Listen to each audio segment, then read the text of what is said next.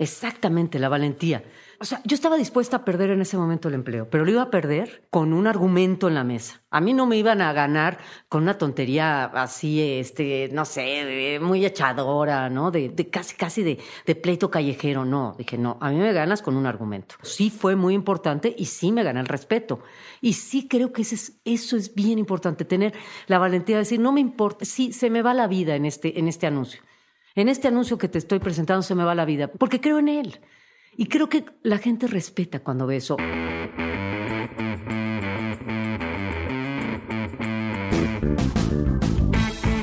Hola a todos, yo soy Diego Barrazas y como ya sabes, esto es Dementes, el podcast en el que tengo conversaciones profundas, reales y prácticas con las personas que hacen y no que dicen que van a hacer, que están constantemente retando el status quo y desafiando las reglas convencionales para hacer realidad sus proyectos. La trayectoria de mis invitados habla por sí sola, algunos podrán estar de acuerdo o no con su forma de pensar, pero lo que no pueden negar es que están logrando cosas y creando un nuevo camino para cumplir sus sueños. Mi intención con estas conversaciones es entender los porqués, los cuándos y lo más importante, los cómo de lo que hacen para que tanto ustedes como yo podamos trasladarlo a nuestra vida y negocios y podamos tomar decisiones que nos ayuden a dar el siguiente paso hacia adelante. Hoy me acompaña Ana María Ola Buenaga. Ana María es actualmente considerada la mejor publicista de México. Es consultora, columnista del periódico Milenio, lectora empedernida e investigadora comprometida con la libertad de expresión. Es presidenta y directora general de Ola Buenaga Chemistry, agencia de publicidad pionera en varios reconocimientos y es la primera mujer en entrar al Salón de la Fama de la Publicidad en Iberoamérica. Ha hecho campañas para el sector público y privado y para que ubique su trabajo, una de las campañas más exitosas que hizo fue la de El Palacio de Hierro, totalmente Palacio. Su trayectoria y su trabajo la han llevado a ganar más de 400 premios nacionales e internacionales. Es licenciada y maestra en comunicación por la Ibero, tiene posgrados en letras y ciencias políticas y recientemente cursó un doctorado especializado en redes sociales digitales tema del que habla en su más reciente libro y del cual hablamos también en este episodio llamado Linchamientos Digitales.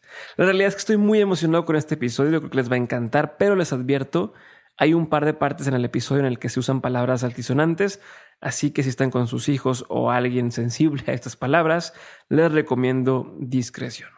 Ahora sí, disfruten e inspírense con este episodio junto con Ana María Olabuenaga.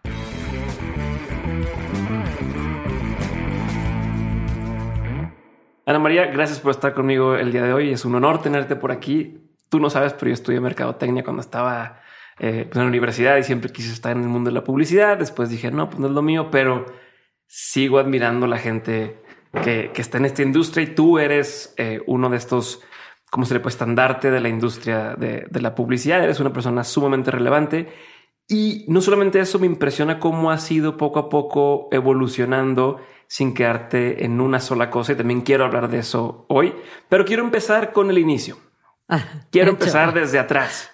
Eh, sé y, vi algunas entrevistas que tú decías, yo quiero o hubiera querido ser secretaria de Estado, hubiera querido estar metida en la política, me dijeron pues que eso a lo mejor no, no era el momento y demás. ¿En qué momento decidiste empezar a hacer otra cosa? O sea, ¿cómo, ¿cómo fue? ¿Por qué quería hacer eso y cómo fue cambiando? Fíjate que eh, después de pensarlo durante mucho tiempo, porque efectivamente la primera vez que lo comenté dije, ¿por qué? ¿Por qué no estudié derecho? ¿Por qué no seguí con esa idea que tanto me gustaba? ¿no? O sea, todos los discursos, todos los discursos de fin de cursos los di yo, siempre. O sea, sexto de primaria, pero secundaria, preparatoria, todos. Eh, entonces de chiquita lo traía. Sí, sí, sí, sí. Yo quería ser abogada y quería estudiar derecho y quería ser secretaria de Estado. Y te voy a decir por qué no. Y, con en la distancia me he dado cuenta. Porque en ese momento la mayoría de la gente a la que yo le conté que quería estudiar derecho me dijo, no, una mujer no puede estar estudiar derecho en este país. No, o sea, si lo puedes estudiar, no vas a poder ejercerlo. No se agarra nada. Exacto no vas a poder, no vas a poder ejercer el derecho que tú tienes en tu cabeza, en tu corazón. Ese derecho no lo vas a poder ejercer. Vas a poder ejercer un derecho más corporativo, más en oficina. Yo dije, no, yo eso no quiero hacer. Yo me quiero pelear en un, en un, ministerio público. Me dijo, no, México no está listo para ese tipo de mujeres y para ese tipo de, de situaciones que estás pensando. Y dije, no, entonces no tiene caso estudiar. ¿Y, ¿Y crees que sigue siendo cierto eso o no? Creo que hemos avanzado eh, enormemente y no, creo que ya no. Fíjate o sea, ¿crees que, alguien que dice yo voy a estudiar derecho y demás, una como mujer, sí. tiene las posibilidades o, o ah. no tanto? Me arriesgaría a pensar que la mayoría de los penalistas son hombres. O sea, me parece que es un ámbito muy duro. Y es un ámbito todavía muy dominado por hombres y, y además muy difícil en México. Pero creo que ya, ya no me hubiera detenido. Lo que sí sé es que eso ya no me hubiera detenido. Ok, y antes de avanzar con eso, ¿por qué querías, por qué querías meterte en eso? Sus papás no estaban en, nada de eso, tus abuelos tampoco, eh, son refugiados de España. Entonces, ¿por dónde crees que sacaste esa chispita por andarte peleando o por estar defendiendo las causas? Yo creo que es parte de, ¿no? Porque si tienes unos abuelos que, que huyeron de la guerra civil y eh, siempre escuchas todos los domingos familiares, escuchas el tema de la guerra y nos quitaron un país y no tenemos patria.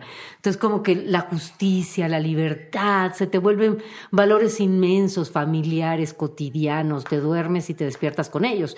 Yo creo que es parte de eso, ¿no? Ok. Entonces... Desde entonces lo, traes como esa sensación de, oye, porque ellos hicieron esto y yo quiero como... Te, lo, te lo meten sin querer ponértelo. Y ¿Cómo, ¿Cómo fuiste? O sea, ¿abandonaste ese sueño? ¿Abandonaste? Porque siento que aún y que no estás dentro de la política, sigues con la palabra como, como siendo firme en tus convicciones, en lo que escribes en, en, la columna que tienes, eh, en las causas que apoyas. O sea, sigues ejerciendo esta cosa que querías, que querías hacer, pero, pero profesionalmente hablando, eh, ¿cuándo dejaste de hacerlo y, y por qué te fuiste por otro lado?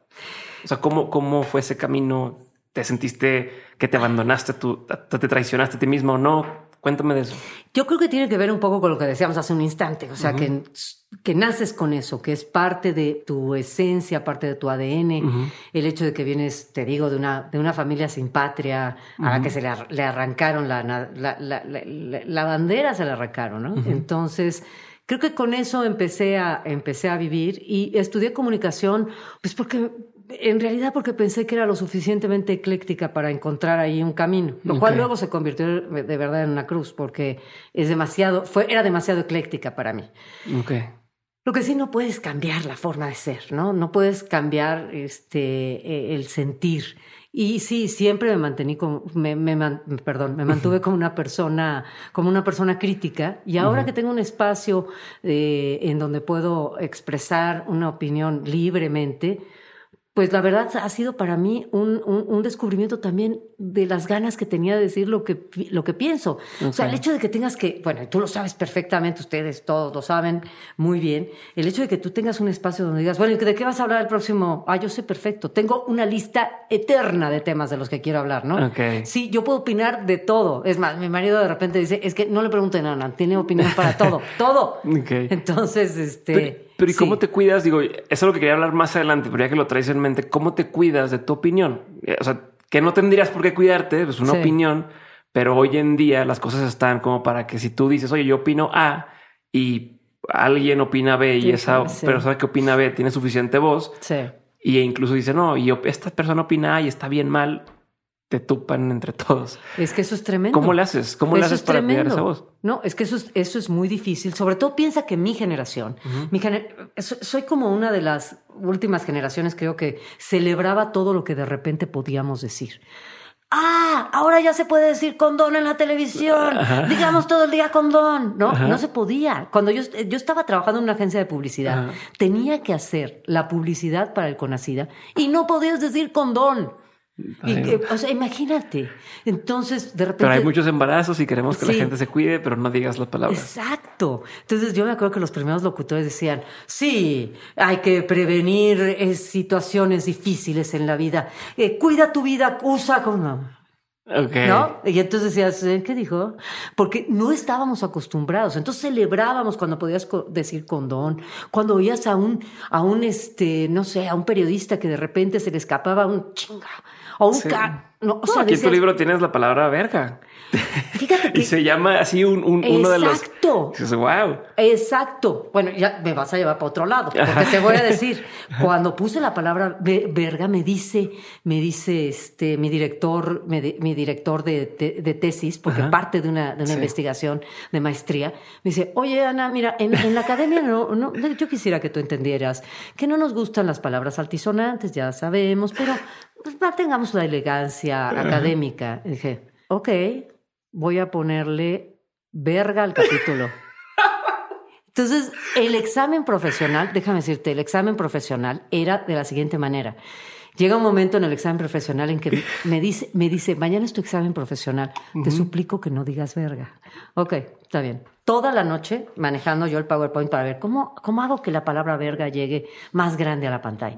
De lejos, de tal, hasta que eso puse en mi examen profesional, puse la palabra verga al tamaño máximo que podía la pantalla.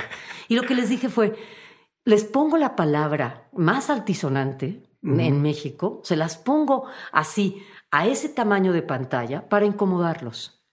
Porque sé que es una palabra altisonante, porque es una palabra que no se escucha bien, es una palabra que todavía Da lastima, miedo. da miedo decirla, no se ve bien en boca de una mujer, todo lo que acabo de decir, yo sé que todo es un albur, pero sigamos adelante, no se ve bien, entonces, este, pero díganme una cosa, ya que la tienen ahí en la pantalla, ¿realmente alguien merece morir por decirla? Que es uno de los casos que yo Claro. relato en el libro. Entonces, ese es el punto que yo hago. ¿Realmente le tenemos tanto miedo a una palabra? ¿Se merece la muerte alguien por una palabra? Entonces, este, pues sí, verga, verga. Y, y- y es donde decías ahorita que, que antes celebrabas este, este tipo de, de Exacto. cosas. Mi generación celebraba cuando podíamos decir ciertas cosas, cuando se podían hacer otras cosas. Íbamos celebrando todo lo que conquistábamos hacer. Por lo cual a mí me sorprende que estamos en un momento en donde celebramos cuando ya no se pueden hacer ciertas cosas. Es bien paradójico y bien curioso enfrentar esos dos momentos. Y Es como un péndulo, es- ¿no? exacto, Pero ¿y. ¿tú crees que está justificado ese, el, el callar ciertas cosas o tendría que ser seguir celebrando la apertura de y, y poder hablar? Yo creo que siempre se debe de celebrar la apertura y el poder hablar. Eh, me parece que es fundamental. Y que si hoy callamos algo, mañana nos vamos a arrepentir de haberlo callado. Y mañana vamos a tener que romper. Nos va a costar más trabajo romper. El, la cincel, el, el cincel y el martillo nos va a costar más esfuerzo. Entonces, soy de esa idea. Y, Y te, bueno, habla, y te habla de cómo cuidas eso, cómo cuidas, o sea, cómo te cuidas de tu opinión. O Muy sea, difícil. hablando de que tú constantemente pues, das la cara, das tu opinión, escribes públicamente lo que acabas de escribir ahora sobre lo del 9 de marzo. ¿Cómo, cómo le haces para, o sea, te da, te preocupa, te da miedo, lo haces con orgullo, sabes de lo que, creo que sabes a lo que te puedes enfrentar en cualquier momento, pues te escribes de eso. Eh, ¿Cómo le haces para, o sea, ¿Cómo- ¿Cómo sabes qué sí decir, qué no decir, en qué foro decirlo? Sí, sí me eh, explico con no mi pregunta. una- no, sí, lo entiendo perfectamente. Y te lo pregunto porque mucha gente que está escuchando esto, Sí. creo que probablemente ha sentido eso de es que ya no sé si escribir o no en Twitter, ya no sé si poner esto o no. Sí. eh, yo pienso esto, pero no sé si decirlo o no. ¿Cómo le haces? Yo, yo lo que busco es que no sé si es el método para todos, porque hay otros que tienen otros objetivos finales, pero el, el método que yo uso es, si voy a provocar, tiene que ser para, para un fin mayor. No es la provocación por la provocación. Uno tiene que ser lo suficientemente sensible para entender cómo siente lo, el otro. Y el otro, con el otro me refiero a todos los otros que están allá afuera, los grupos que pueden sentirse lastimados por lo que estás diciendo. Darle gusto a todos tampoco es posible porque entonces no dices nada. Ya. Entonces, mejor quédate callado. Pero sí, si vas a provocar, si vas a hacer una provocación, que tenga un, un, un interés mayor, eh, que la provocación lleve a una reflexión que tú te, que te interesa tener. Eso es lo que yo trato de hacer. Sí hay provocaciones en, en, en lo que escribo, pero desde mi punto de vista necesarias para llegar a la conclusión, eh, creo que racional y creo que más importante, a, a la que, a la que busco que la gente siga conmigo y, y esté o no esté de acuerdo conmigo, por lo menos tenga un punto de vista claro, ¿no? Claro, y, y cómo, eh, algo que ya he preguntado a, a personas que están en el- dentro del medio, y creo que ahorita es relevante preguntártelo, ¿cómo le haces cuando hoy tienes una opinión escribes sobre eso y en un año alguien encontraste una información, seguiste investigando, te pasó algo y cambiaste de opinión y escribes sobre eso. Lo dices honestamente. O sea, se vale cambiar de opinión. Claro que se vale. Por ejemplo, eh, creo que y está pasando en este momento con el tema de mujeres. Hay mucha gente que al principio dijo, yo no estoy de acuerdo en los aerosoles, yo no estoy de acuerdo en los martillazos, yo no estoy de acuerdo en eso. Y han cambiado. Dijeron, oigan, yo soy de los que dije eso al principio, pero me doy cuenta que hay otros puntos de vista y que creo que tienen razón. Dilo, dilo así. No hay nada que conecte más a un humano que el encontrarse a otro humano. O sea, si tú te enfrentas y dices, oye, me equivoqué, perdón. Eh, perdón, fíjate que o corregí mi punto de vista, o ya tengo otra, otra forma de pensar, o ya no quiero pensar así, lo que sea, es humano y eso conecta. Entonces yo creo que con que lo digas así abiertamente es suficiente. ¿Quién mantiene una opinión durante 40 años de su vida? Por eso me preocupan de repente los tatuajes. Yo digo, me encantan los tatuajes, pero ¿y si en tres años ya no quiero eso, eso no me gusta? ¿Qué hago? Sí, sí te entiendo, sí te entiendo. A ver, y me voy a regresar ahora sí, porque ya nos fuimos muy adelante de lo que quería hablar. Quiero regresarme, quiero saber, o sea, entiendo que te corrieron de, o sea, ¿ese fue tu primer trabajo? O sea, cuéntame de eso y, ahorita de ahí quiero seguir hablando. O sea, dijiste no a la política, no por ahora, voy a escribir, ¿no? En un periódico. ¿Puedo decir el nombre? No, fue en una revista. una revista, perdón. Sí. Expansión. Sí, claro, expansión. Expansión. que, para llegar a expansión como quiera, ya mucha gente es wow. O sea, ¿cómo llegaste a expansión? Claro. ¿No? Entonces, que te hayan corrido por escribir de forma muy creativa, eh, pues puede ser un golpe duro diciendo, oye, no, pues cómo logré tener ese trabajo, a lo mejor familiares o amigos tuyos decían, oye, felicidades, estás ahí, qué padre, mucha gente y de repente, oigan, pues ya me salí, bye ¿Qué pasó? ¿Qué sentiste? Eh, ¿Qué, pasó? Que, que sí me, me, abrió los ojos. O sea, sí fue un golpazo. Porque, bueno, uno tratando de vivir, de escribir, cuando, cuando sí es, una, es un oficio bien complejo. O sea, eh, te tardas mucho, eh, tienes que cuidar muchísimos detalles al escribir. Bueno, cada uno yo creo que con su oficio así lo ve, ¿no? Pero bueno, eh, recibo esta posición de, redactora, de articulista, en, bueno, de redactora más bien en, en, expansión. Y pues si era un puesto, un puesto, no te voy a decir, el puesto más, este, uno de los puestos más pequeños, ¿no? pero ya estás ahí. Pero ya estás ahí, ya estás ahí. Entonces, sí fue un golpazo, ¿no? Que de repente, tenías mm, para dar una idea? Pues haz de cuenta que debe de tener como 18 años, 19. ¿Pero te has graduado? No. Está, ok. No, no, no. Entonces, Imagínate, estás, estás en ese instante, estaba yo en ese instante, escribo un artículo que a mí me pareció, además, un reportaje que a mí me pareció buenísimo, ¿no? Que eso todavía es Estás orgullosa de tu trabajo. Estás orgulloso, estás orgulloso de tu trabajo, lo presentas y es cuando, eh, además, estás doblemente mal, ¿no? O sea, es tremendo. Y es, era un, fíjate lo que era, era un reportaje sobre Laguna Verde, que es este, las, la, los, ¿cómo se llaman estos? Los, eh, ay, la estación nuclear que tiene México. Ok. ¿No? En Laguna Verde ya se estaban cargando los reactores, se iban a cargar los reactores eh, nucleares y ya tenían una rajada. Mm. Y entonces estábamos hablando de ese tema, ¿no? Y es, relata esto y Laguna Verde y tal, y qué es Laguna Verde, la, la, la, la, la, la, la. Y entonces estaba yo hablando con el gerente de obra o ingeniero encargado, que había sido el encargado, y estaba en silla de ruedas padeciendo una enfermedad progresiva y mortal. Entonces, ya de por sí era mm, muy sensible el momento, ¿no? Y al final le digo, a ver, bueno, ya después de todo lo que hemos hablado, tú te irías a vivir en el momento en que carguen los reactores, con todo lo que sabes en este momento. ¿Te irías a vivir a Laguna Verde con tu familia? Claro, la pregunta a lo mejor, a lo mejor no, sé. no, pero sí estás buscando la verdad. Súper pertinente. Claro, e-, es el tipo de preguntas que la gente no le gusta hacer para no incomodar, pero que todo el mundo quiere realmente saber. O sea, a ver, corro riesgo o no corro riesgo estar ahí. Exacto. Y entonces relato el instante, describo el instante, en donde, ya sabes, toda la descripción de eh, el silencio es largo, la mano, este, la, rueda de la silla de rueda, la mirada que baja, se quita el freno, da la vuelta, o sea, porque así fue. Okay. Y entonces es un largo instante en donde al final me dice, sí, Y ahí acaba. Entonces me dijeron, bueno, ¿cómo, cómo te atreves? Esto es panfletario. Eh, bueno, no, no, no, no, no. Y además creo que sí tenían razón, no tenía que ver con la revista. Yo decía, pero es cierto, pero nos da igual que sea verdad. O sea, puedes decir la verdad de otra forma y no así. Ok. Y, pero entonces, ¿qué te dicen? No, Bye. tú tienes una... Sí, me dicen, bueno, no, ¿O no te es invitan a, salirte. Me dice, bueno, entonces muchísimas gracias. No, no nos interesa tu participación.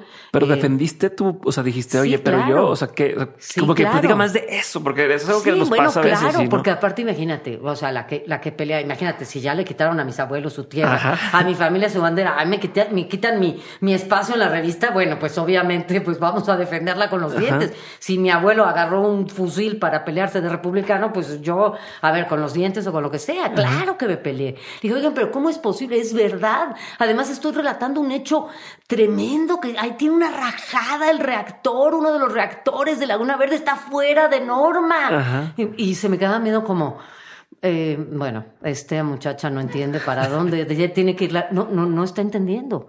Entonces, en realidad nunca discutieron mucho más allá conmigo. O sea, me dijeron, me parece muy bien, no, no te estamos diciendo que esté mal escrito, te estamos diciendo que no tiene nada que ver con nuestra línea editorial y que tengas, busca otro trabajo en otro lugar. Pero ¿dónde? Ah, no, bueno, de entrada, si quieres un trabajo de este tipo, en una revista de este tipo o en un periódico, vas a tener que encontrar una línea, una línea mucho más objetiva. Pero es objetivo lo que estoy diciendo, no, porque te fijaste en la mirada de él y en la mano de él, en la.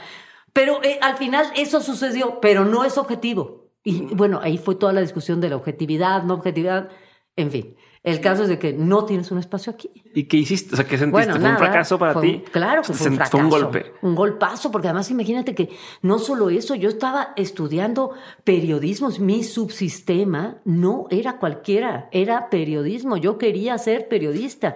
Y en ese momento, momento me di cuenta de que no era una periodista. O sea, a mí me cuesta mucho trabajo también preguntarle a las personas. Me- o sea, me, me gusta preguntarle lo cotidiano, pero ya al aire de repente preguntas, ma- no sé, no sé si, si a lo mejor incomodo, ¿no?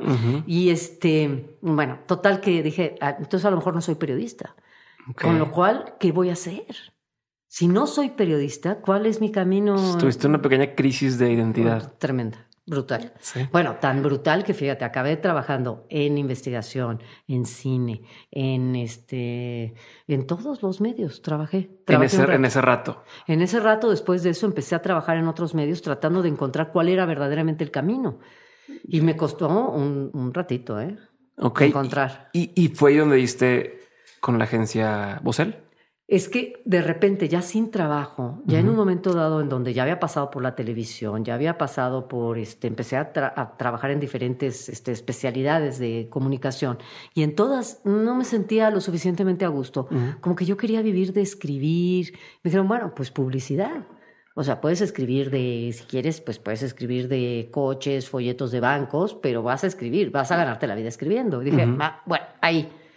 Entonces, finalmente fue ahí donde conseguí trabajo en una agencia de publicidad, que luché y luché por el trabajo hasta que lo obtuve. Y así empecé escribiendo específicamente folletos de coches y de bancos. Ok. Entonces- Pero que aparte los bancos son bastante cuadrados. O sea, no te, no te Exacto. dan tanta, tanto margen para, para describir bonito, ¿no? No, Es- no sé. No, no, pero entonces yo decía, bueno, a ver, vamos a ver. Eh, los coches. ¿Cómo voy a hacer? Yo hacía mi- mi- mi- mi- mis este, experimentos, ¿no? Y decía, bueno, voy a hacer que este, este párrafo se vaya acelerando. Todo este capítulo que hablo de la velocidad del coche, voy a hacer que se acelere. Entonces, cada vez los puntos más cerca, cada vez no hay comas, cada vez las palabras son más cortas, tal, ta, ta, ta, ta, ta, Ok. ta, ta, ta. Y hacía ese tipo de ejercicios, ¿no? Este. Luego, claro, nadie se daba cuenta. No, Muy- muy poco- no conozco a casi nadie que lea completo el folleto del Ajá. coche, pero bueno, No, y aparte no está tu nombre ahí. O sea, No. quieras que no, nadie No. dice, ah, ¿quién es la redactora No. de este? No, es como un, trabajo muy necesario en todas las agencias, pero que muchas veces termina estando medio Sí. detrás o, o en la sombra, ¿no? ¿Cómo le haces? Eh, digo, quiero hablar más de ese tema de, de- de- de ya que entraste ahí, pero ahorita que mencionaste lo de, lo de hacer el, los folletos para los bancos, sí, me interesa mucho por el tema de que pareciera ser que tienes un trabajo que tiene que ser creativo, pero con una industria muy poco creativa, o al menos en ese momento. Entonces, creo que todos estamos muchas veces metidos en trabajos donde están esos contrastes. Es que quieren que haga esto, pero pues no se puede porque tal. ¿Cómo le haces? Digo, ya tienes mucha más experiencia. ¿Cómo logras hacer algo que no es atractivo para la gente, que no es sexy, que no es, eh, que la gente no lo desea e incluso que puede ser muy serio y muy formal? ¿Cómo le haces para hacerlo algo que, que sea lo contrario? ¿No? ¿Cómo lo logras? Eh, exactamente así, como, como, lo que acabas de decir es perfecto. Tú lo que acabas de, de, relatar en este instante y lo que le acabas de relatar a la gente que nos oye es lo que la gente piensa honestamente uh -huh. de, por ejemplo, un folleto de banco. Qué aburrición, yo no quiero leer esto. Uh -huh. Entonces, parte de esa base. O sea, yo no quiero oír al banco hablando. Uh -huh. Odio los bancos, no quiero ir a un banco pónganme en más apps, no uh -huh. quiero ir... Hey Banco, está para eso. Exacto, exacto, exacto. No quiero ir a un banco, detesto, es más, no voy a cambiar, fíjate lo que le pasa a los mexicanos, no voy a cambiar mi cuenta del banco nada más por no hacer el proceso. Para no batallar. Para, Prefiero estar en la misma caca que exactamente, tener que Exactamente. Entonces, parte de ese principio, detesto los bancos, no quiero oír de bancos. Uh -huh. ¿Cómo le hacemos? Si ya partimos de ahí. Si ya partes de eso, y te cuento, por ejemplo, una, una, una, un anuncio de televisión de hace sí, mucho cuéntame, tiempo. Cuéntame. De hace mucho tiempo. Estábamos un momento en una de las tantas crisis por las que hemos atravesado económicas, sabiendo que no, que no podíamos, que pues, un banco, hablar de un banco, se había restringido el crédito, en fin. Y entonces dijimos, bueno, la gente no va, no, no quiere oír hablar de esto. Y pusimos a un presentador, fíjate nada más la cosa más sencilla, que hablaba y decía más o menos algo así. Decía, estoy seguro que a usted le ha pasado lo mismo que a mí, ¿no?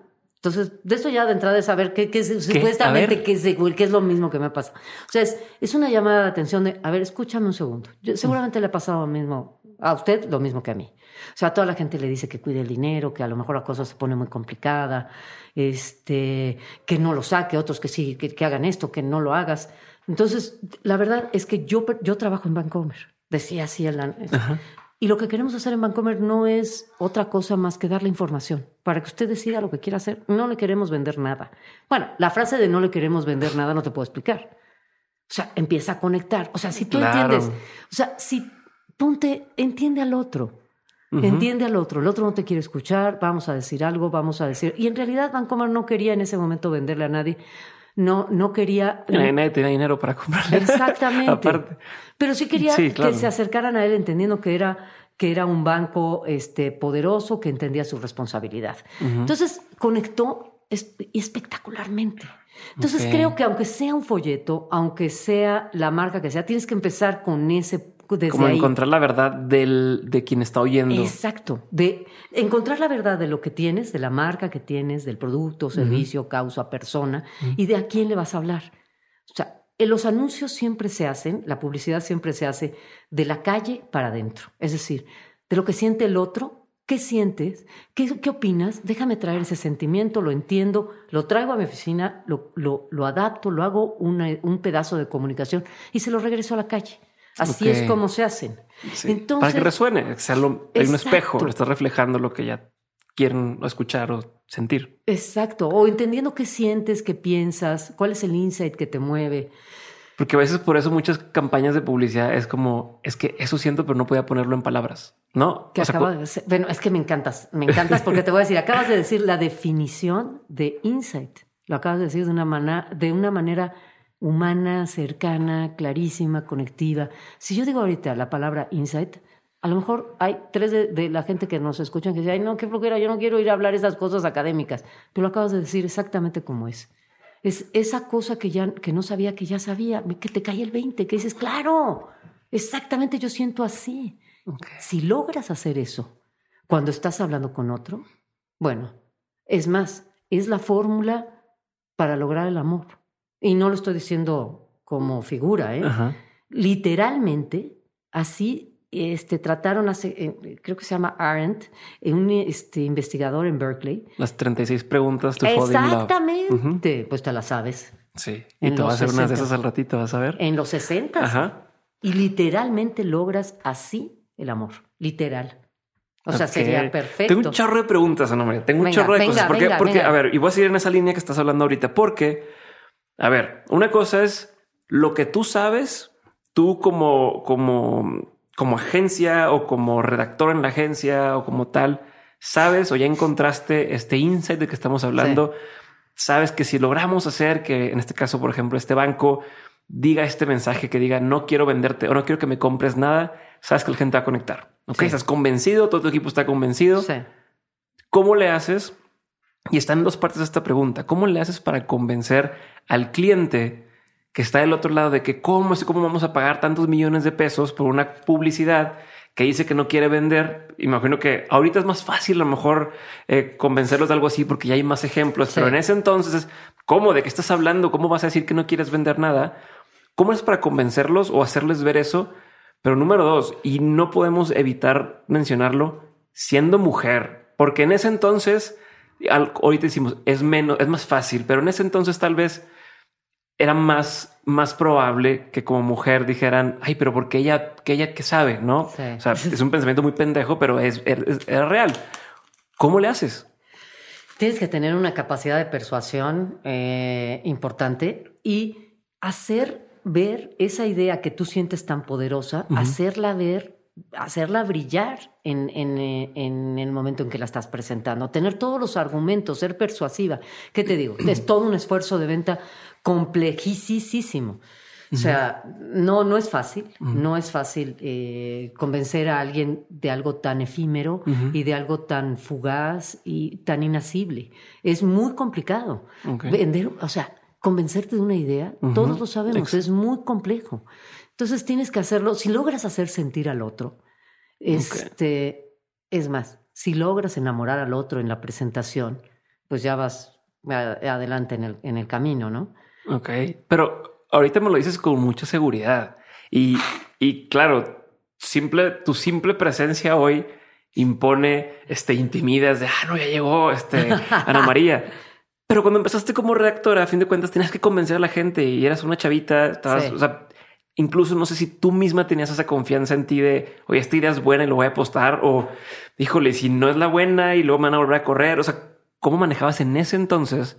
Y te pregunto, para quienes estamos empezando en cualquier industria, sí, sí, sí.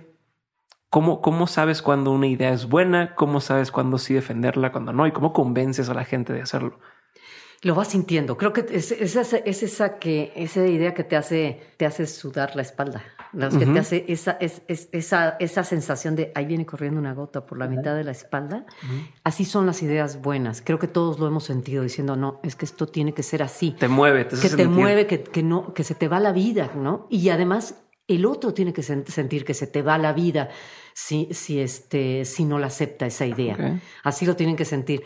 Pero una de las, creo yo, que una de las cualidades más importantes, eh, necesarias para las gentes que están empezando, más allá de todas, es la valentía. Tienes que ser muy valiente y decir, ahí va, ahí va, prefiero perder la chamba a perder en este momento dignidad o perder este, la, la, razón correcta del desarrollo de, una, de un proyecto, de un trabajo. Yo creo que eso es importantísimo. Mira, te voy a contar una anécdota que tiene que ver con mujeres. además, este, de principios, principios de, de, mi carrera, tenía yo muy pocos años. Era mi primer trabajo en publicidad, el primero. Estaba yo precisamente en Bosel y había yo hecho un anuncio para el principal cliente de la agencia, que era Chrysler. Las armadoras de autos en aquel momento eran las cuentas. Era aproximadamente, Chrysler para la agencia representaba aproximadamente el 63% de la facturación. Era la cuenta. La cuenta. La cuenta. Sí. Y entonces yo había hecho todos los anuncios, estaba yo presentando y estábamos en una de estas salas inmensas de consejo donde Dios santo, la, la, la, mesa es de piel. Y, tú, tocas la mesa y no dejas de tocar la mesa porque está preciosa, ¿no? Y te volteas a ver toda, en, toda la, en toda la sala solo hay hombres. Aparte de que es una cuenta de coches, solo hay hombres. ¿No? Eso te lo van a decir todas las chavas de mi generación, todas te van a decir, yo fui la primera y la única mujer y estaba, todos nuestros currículums dicen Siempre. Siempre. Y fui la primera mujer, es la primera mujer que hizo tal. Bueno, yo era la única mujer en esa, en esa reunión, la única, estaba... ¿Cuántos años tenías más o menos? Tendría veintipoquitos. Ok. Imagínate. Pues sí, porque ibas entrando, fue en, fue en, el 86, entraste a, a Bosel. Exacto. Entonces, imagínate, están sentados el cliente hombre, el otro cliente hombre, todos hombres, el director. Señores aparte, ¿no? Todos señores, o sea, no, no son, de, no son todos. de la edad, son No, más no, grandes. son más grandes. Está el dueño de la agencia, los, todos, todos, todos, ¿qué te puedo decir? 25 personas. Y yo, y yo estoy presentando.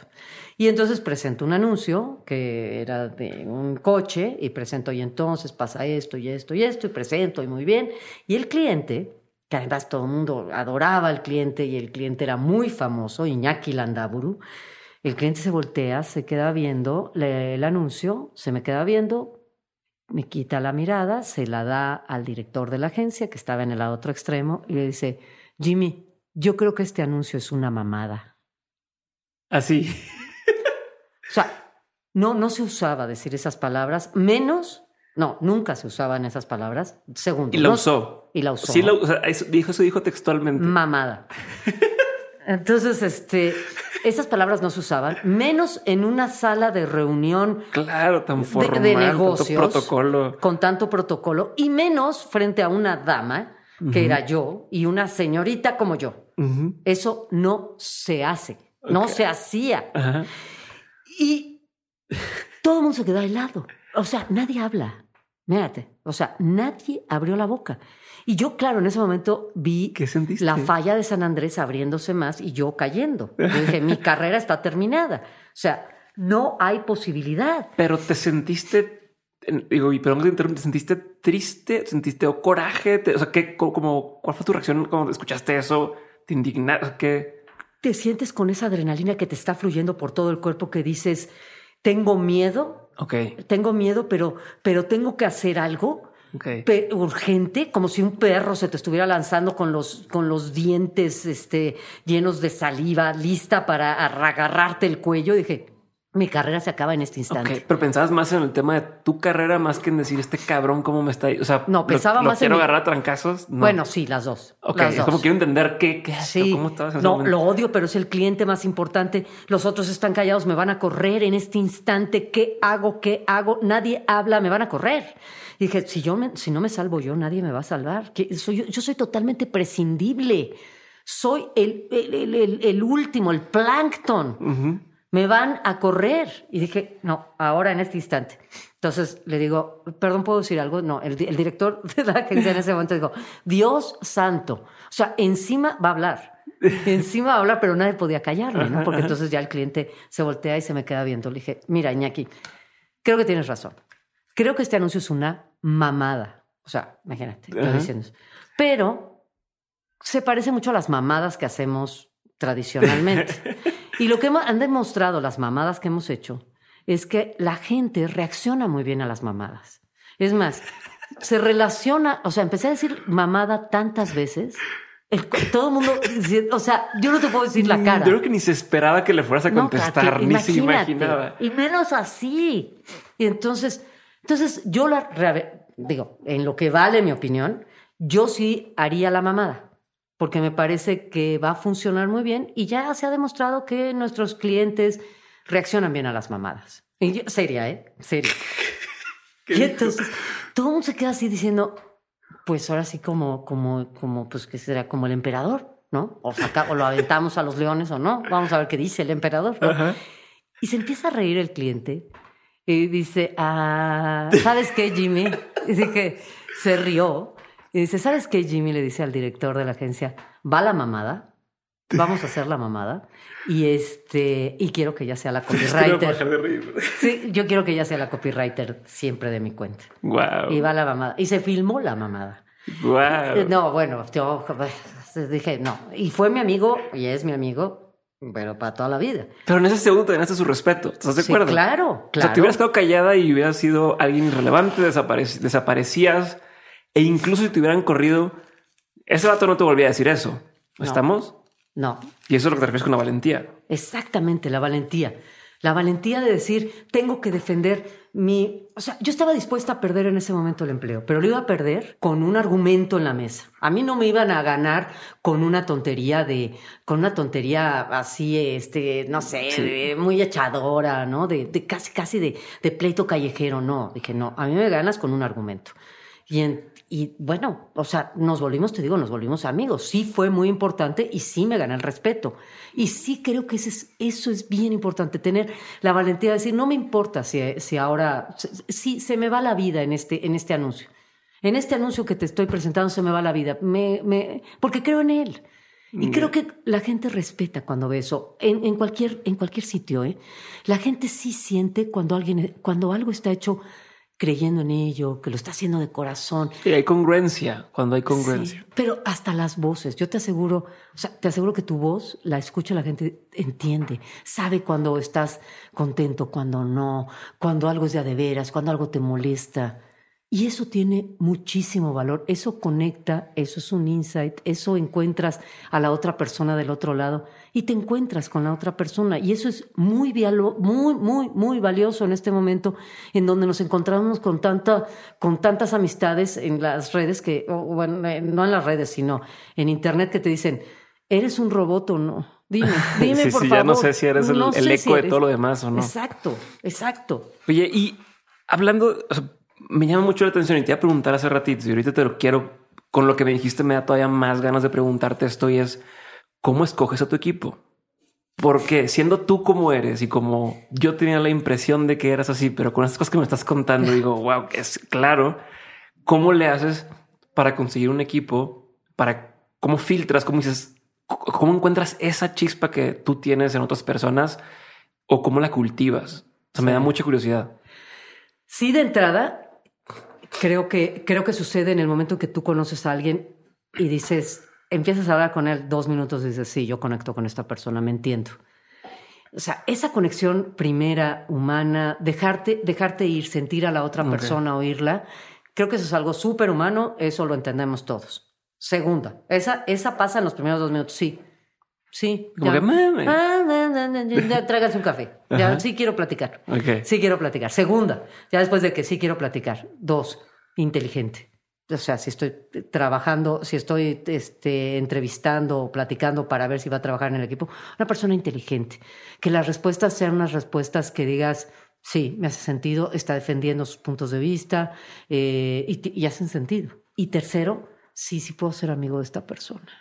Ya. Sí. O sea, si tuviera que irme de viaje de trabajo con esa persona, estar en el avión con él, sí. está. Sí, puedo ser amigo de ella. Sí, me gusta esta persona. Sí, quiero ser su amiga. eso es súper, súper, o sea, es un insight súper relevante. No lo había pensado. Eh, oye, ya ahora sí, eso digo, quería hacer ese pequeño paréntesis. Sí, es que para gente que escucha tiene una alergia terrible ahorita. Tengo una alergia, sí, perdón, perdón a toda la gente que escucha, pero hagan de cuenta que la mitad derecha de la cara tiene, tiene alergia y la mitad izquierda está fantástica. Por más de que me volteo de un lado, no funciona. O sea, tengo alergia de un lado de la cara. Sí, pero bueno, se escuchan ahí los mocos, es por eso. Ay, sí, qué horror. Es agua, es agua, es agua. Ya.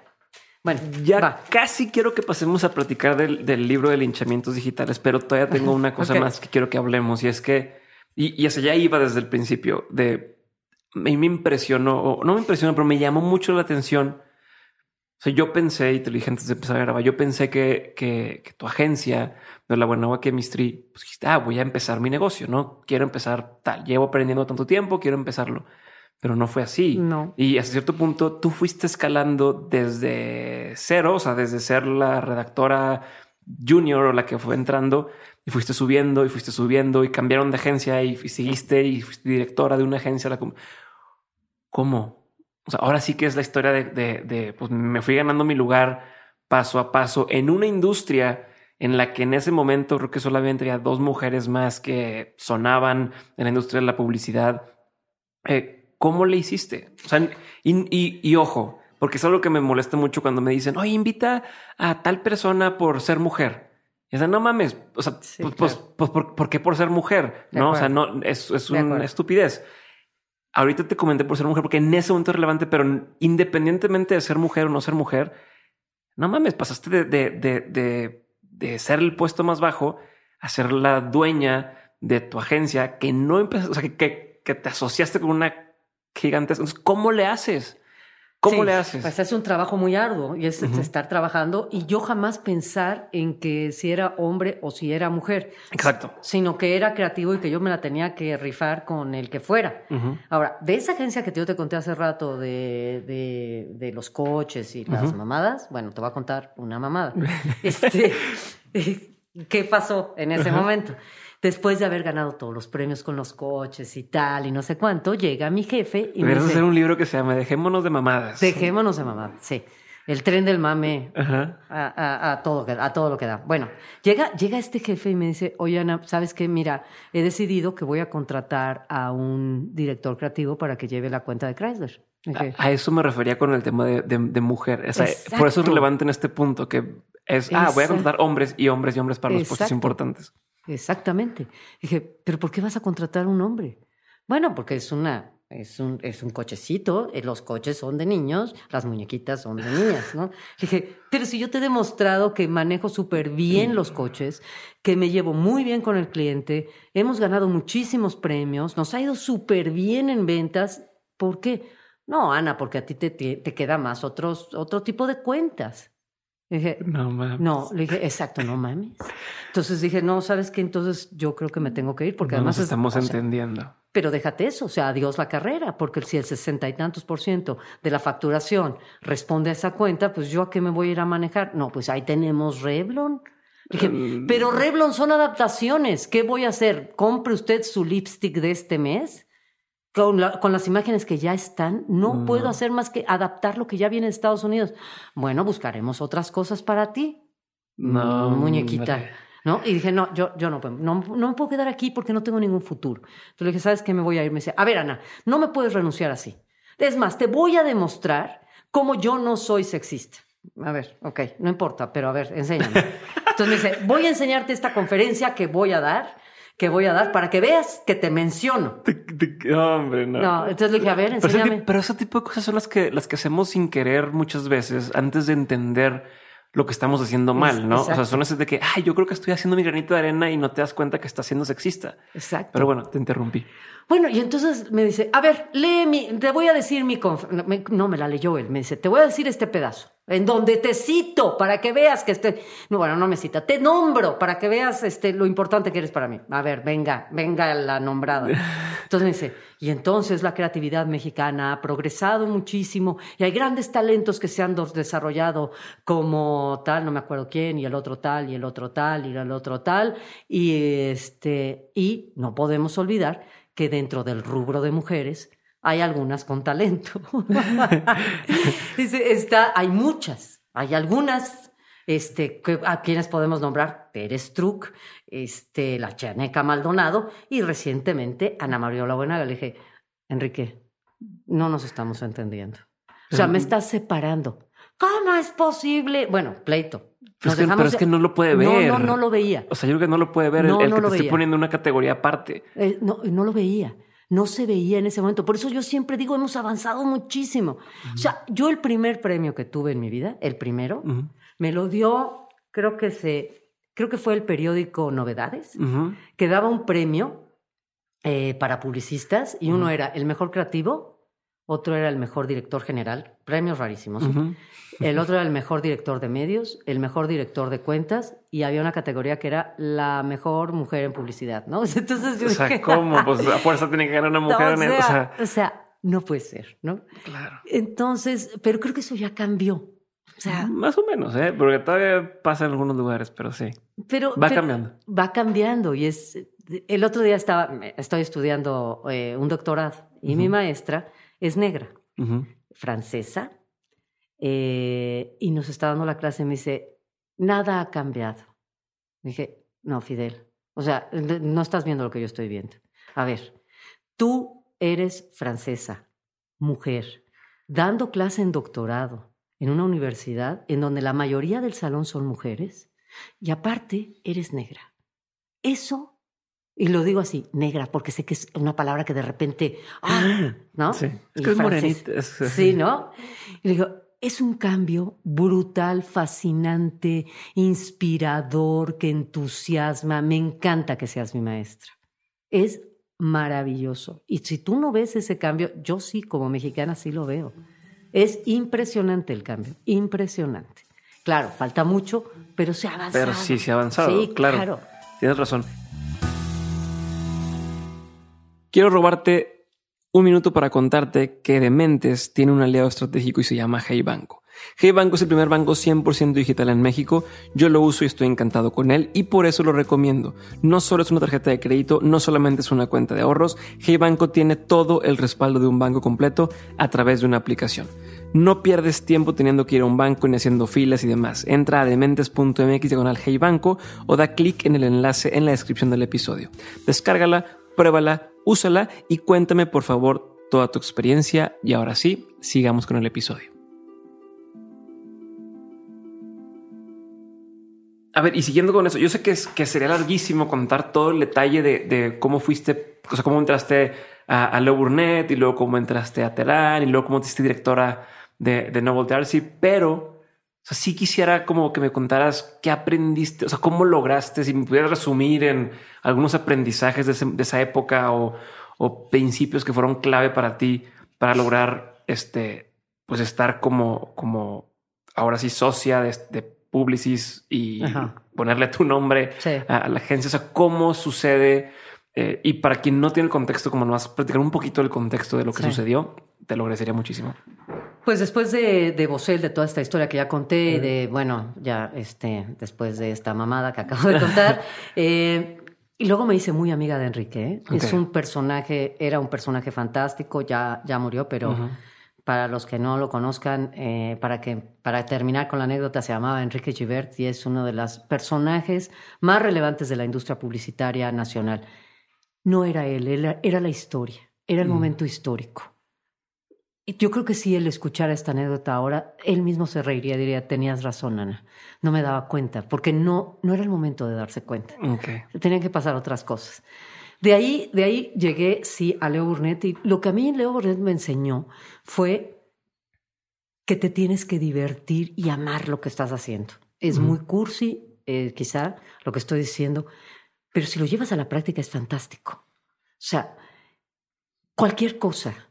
Eh, tenía que hacer un, un- un anuncio de radio pequeñito que iba. Me decían, pero es para provincia.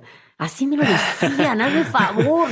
Y dices, no, es, es, es un anuncio que va a oír alguien, una persona, dos. Vamos a hacerlo divertido, entretenido, que la gente, que la gente le guste. Por ejemplo, alguna vez me dijeron, te cuento este anuncio también, me dijeron en Leo, hay que hacer un anuncio para hoteles Calinda, que ya no sé si existan siquiera. Me dice, el problema que tiene Calinda es que nadie conoce, hay que lograr que la gente hable para reservar, que se acuerden del teléfono. Híjole, ¿en radio? No, hombre. No, pues está difícil.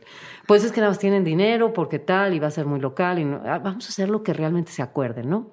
Entonces, fíjate el radio. El radio era, eh, este, buenos días, Hoteles Calinda 523-3547. Entonces decían, ay, Marilú, Marilú, te extraño mucho. Eh, señor, estos son Hoteles Calinda. Eh, está usted llamando al 523-3748. Ok. No soy Marilú. No me digas que ya no te acuerdas de Marilú. Señor, de verdad, no- de verdad lo lamento, no soy Marilú, me llamo Guadalupe y estos son los hoteles Calinda al 523 de Ok. No, Ma- Ma- Ma- ya no quieres ser mi novia, tú ya no quieres ser mi novia. Eso es lo que está pasando, dímelo en la cara. Y así, Qué bien. hasta que... Y dijimos que ganamos un premio con ese anuncio. Con un anuncio tan simple. Ajá. Sí, sin una producción gigantesca. Nada, no tenía nada. Era, digan el teléfono de los hoteles. No tenía otra cosa. Y sin embargo lo hicimos con, nos divertimos tanto, lo hicimos con tanto cariño, fuimos a la grabación, que el tipo llorara, tal. Funcionó tan bien que recibimos un premio. Entonces, Wow. creo que eso pasa en la vida, cuando le pones todo el amor y cuando, y cuando sí realmente la gente se da cuenta. Eh, No, sí lo hicieron, bueno, sí se esmeraron. O, sea, Claro. lo- o sea, sí se nota. Sí, o sea, que sea simple no significa que sea la y se va o que Ah, sea no, tonto. O sea, a veces para hacerlo lo justo, para hacer algo sencillo tienes que trabajar muchísimo. Al- Alguien decía, no, ¿qué, qué autor decía? Así como de si quieres que te haga, eh, es como si escribo en 200 páginas, está fácil, pero si quieres que lo escriba en un texto de una Sí, hoja, no, me va a llevar tanto tiempo lograr Sí. llevarlo a eso chiquito, ¿no? Entonces sí, no, no, no hay que meditar que algo se vea simple o sencillo, no sé cuál es la palabra correcta. Eh, pero entonces te interrumpí. No, pero no me Siempre interrumpes para. Es al esto, ¿eh? contrario, pues es una charla, perfecto, yo feliz este, Pero, pero de me, la me plática. estabas diciendo que, que entraste a Leo Burnett. Bueno, y, Y- ese, y- imagínate, nada más para cerrar ese tema, me acuerdo del anuncio aún hoy. Imagínate. Entonces entré, ahí aprendí eso, lo disfruté muchísimo y entendí que, la- que, bueno, que me hubiera quedado ahí, ¿eh? Eh, pero también está, o sea, ahí seguía el abuelo campesino español sin tierra y sin bandera, y entonces, no, no, no, bueno, hay que seguir adelante, vamos todos, ¿no? Es más, siempre he dicho eso, déjame hacerte aquí un paréntesis, alguna vez me han dicho, oye, ¿cuál es tu meta en la vida? Y yo al principio me daba, yo, ay, ¿cuál, cuál, cuál será la meta? No sé, me quedaba así diciendo, yo nunca he visto una meta. Y hasta que un día dije, ay, pues voy a decir la verdad, porque luego, no, pues este, yo creo que la meta, y Ah. inventaba cosas que yo creo que la gente se da cuenta. Hasta Claro. que dije, no voy a decir la verdad. Le dije, fíjate que yo nunca me he puesto metas en la vida. Yo como que entiendo la vida así como, corre, corre, corre, corre, corre, no pares de correr. Y algún día, en algún momento, pues ya te, te, te dará algo y te caerás. Y ya, y ya te, van, te llevan a un hospital, supongo o no. Y ya, fin. Entonces, que creo que es más honesto cuando lo dices así. Entonces, este, bueno, eso aprendí, aprendí en, eh, aprendí en Leo. Y de- me hubiera quedado ahí si no es porque dije, tengo que seguir adelante. De ahí me fui, eh, me ofrecieron el puesto superior. Era un movimiento vertical y dije, no, claro, a la vicepresidencia, vayamos a la vicepresidencia, al manejo de toda la creatividad de una agencia. En Terán. O del- Pasé por Ah, BBDO y después de ahí llegué a Terán. Y este. Y en Terán fue cuando llegué, que además es muy curioso, porque yo decía, ¿a qué, a qué agencia me voy? Y Terán me cautivó porque era una agencia muy pequeñita, muy familiar. Y dije, vamos a. bueno. Y tenía una cuenta que yo decía, ay, esta cuenta, a mí me gusta. eh". Le decía yo a mi esposo, a Jorge, que también es creativo. Hijo, a mí me late Terán por, porque llevan el Palacio de Hierro. Me dice, no, Ana, porque llevan Vancomer. No, le dije, a mí me late que el Palacio de Hierro. No, Ana, Vancomer. Y finalmente me fui porque dije, a mí me- creo que hay algo que, que se puede hacer en, en Palacio de Hierro. Y curiosamente Jorge después se iría a una agencia en donde llevó Ban Norte, hizo todo el relanzamiento de Ban Norte y puso el eslogan del Banco Fuerte de México. Ok. Entonces le dije, pues tú tenías razón para ti. Para ti. Para ti y yo tenía razón para mí. Y me fui a Terán y ese fue mi, mi primer trabajo, fue haz algo interesante para, para el Palacio de Hierro. Fue tu primer trabajo ahí. el primero. Wow. El primer trabajo que tuve fue, fue una promoción, la promoción, la promoción de venta de invierno, que en aquel momento se llamaba, se llamaba así. Hice esa venta e inmediatamente empezar a pensar en la campaña de imagen que era la que venía, la que se iba a lanzar en abril o algo así. Y fue el primer trabajo que hice. Y, y me acuerdo que yo te- tenía trabajando conmigo a, uno, a un director creativo que era, es un gran amigo y que te sirve como para lo que estamos haciendo en este momento, porque los que no nos oyen, yo todo el tiempo estoy viendo los ojos que brillan o que no brillan. De Sí, Diego que se está- emociona, no se pero No se emociona. emociona, lo estoy viendo, lo estoy viendo de frente y es como un, pues es como un frontón en donde yo soy también la pared en donde le regreso o no la bola, ¿no? Y Gonzalo trabajaba así conmigo y de repente estábamos haciendo, iba yo a hacer la campaña del Palacio y escribo una frase digo, ay, a mí se me hace que con esto de ir de compras hay algo interesante. Y me dice, me dice Gonzalo, ¿cómo qué? Y le digo, yo creo que hay un insight, creo que, creo que hay algo detrás del de ir de compras. Y hice yo la frase de, ningún psicoanalista entiende el poder curativo de un vestido nuevo. Y se lo llevo y le digo, ¿tú cómo ves? Y se empieza a reír. Y me dice, ¿tú crees que puedes hacer más de estas? Le dije, no, no, o sea, trillones Ajá. Trillones. Me dice, bueno, pues vamos a hacerla. Y así empezó. Así empezó la, la, la, campaña del Palacio. Y me acuerdo que en ese momento llego con, llego con la clienta y me dice la clienta, vamos a poner los espectaculares en itálica. Le dije, no, por favor, Tere. No, en itálica no, porque tiene mucho texto para hacer un billboard. Va en contra de todas las reglas de los billboards.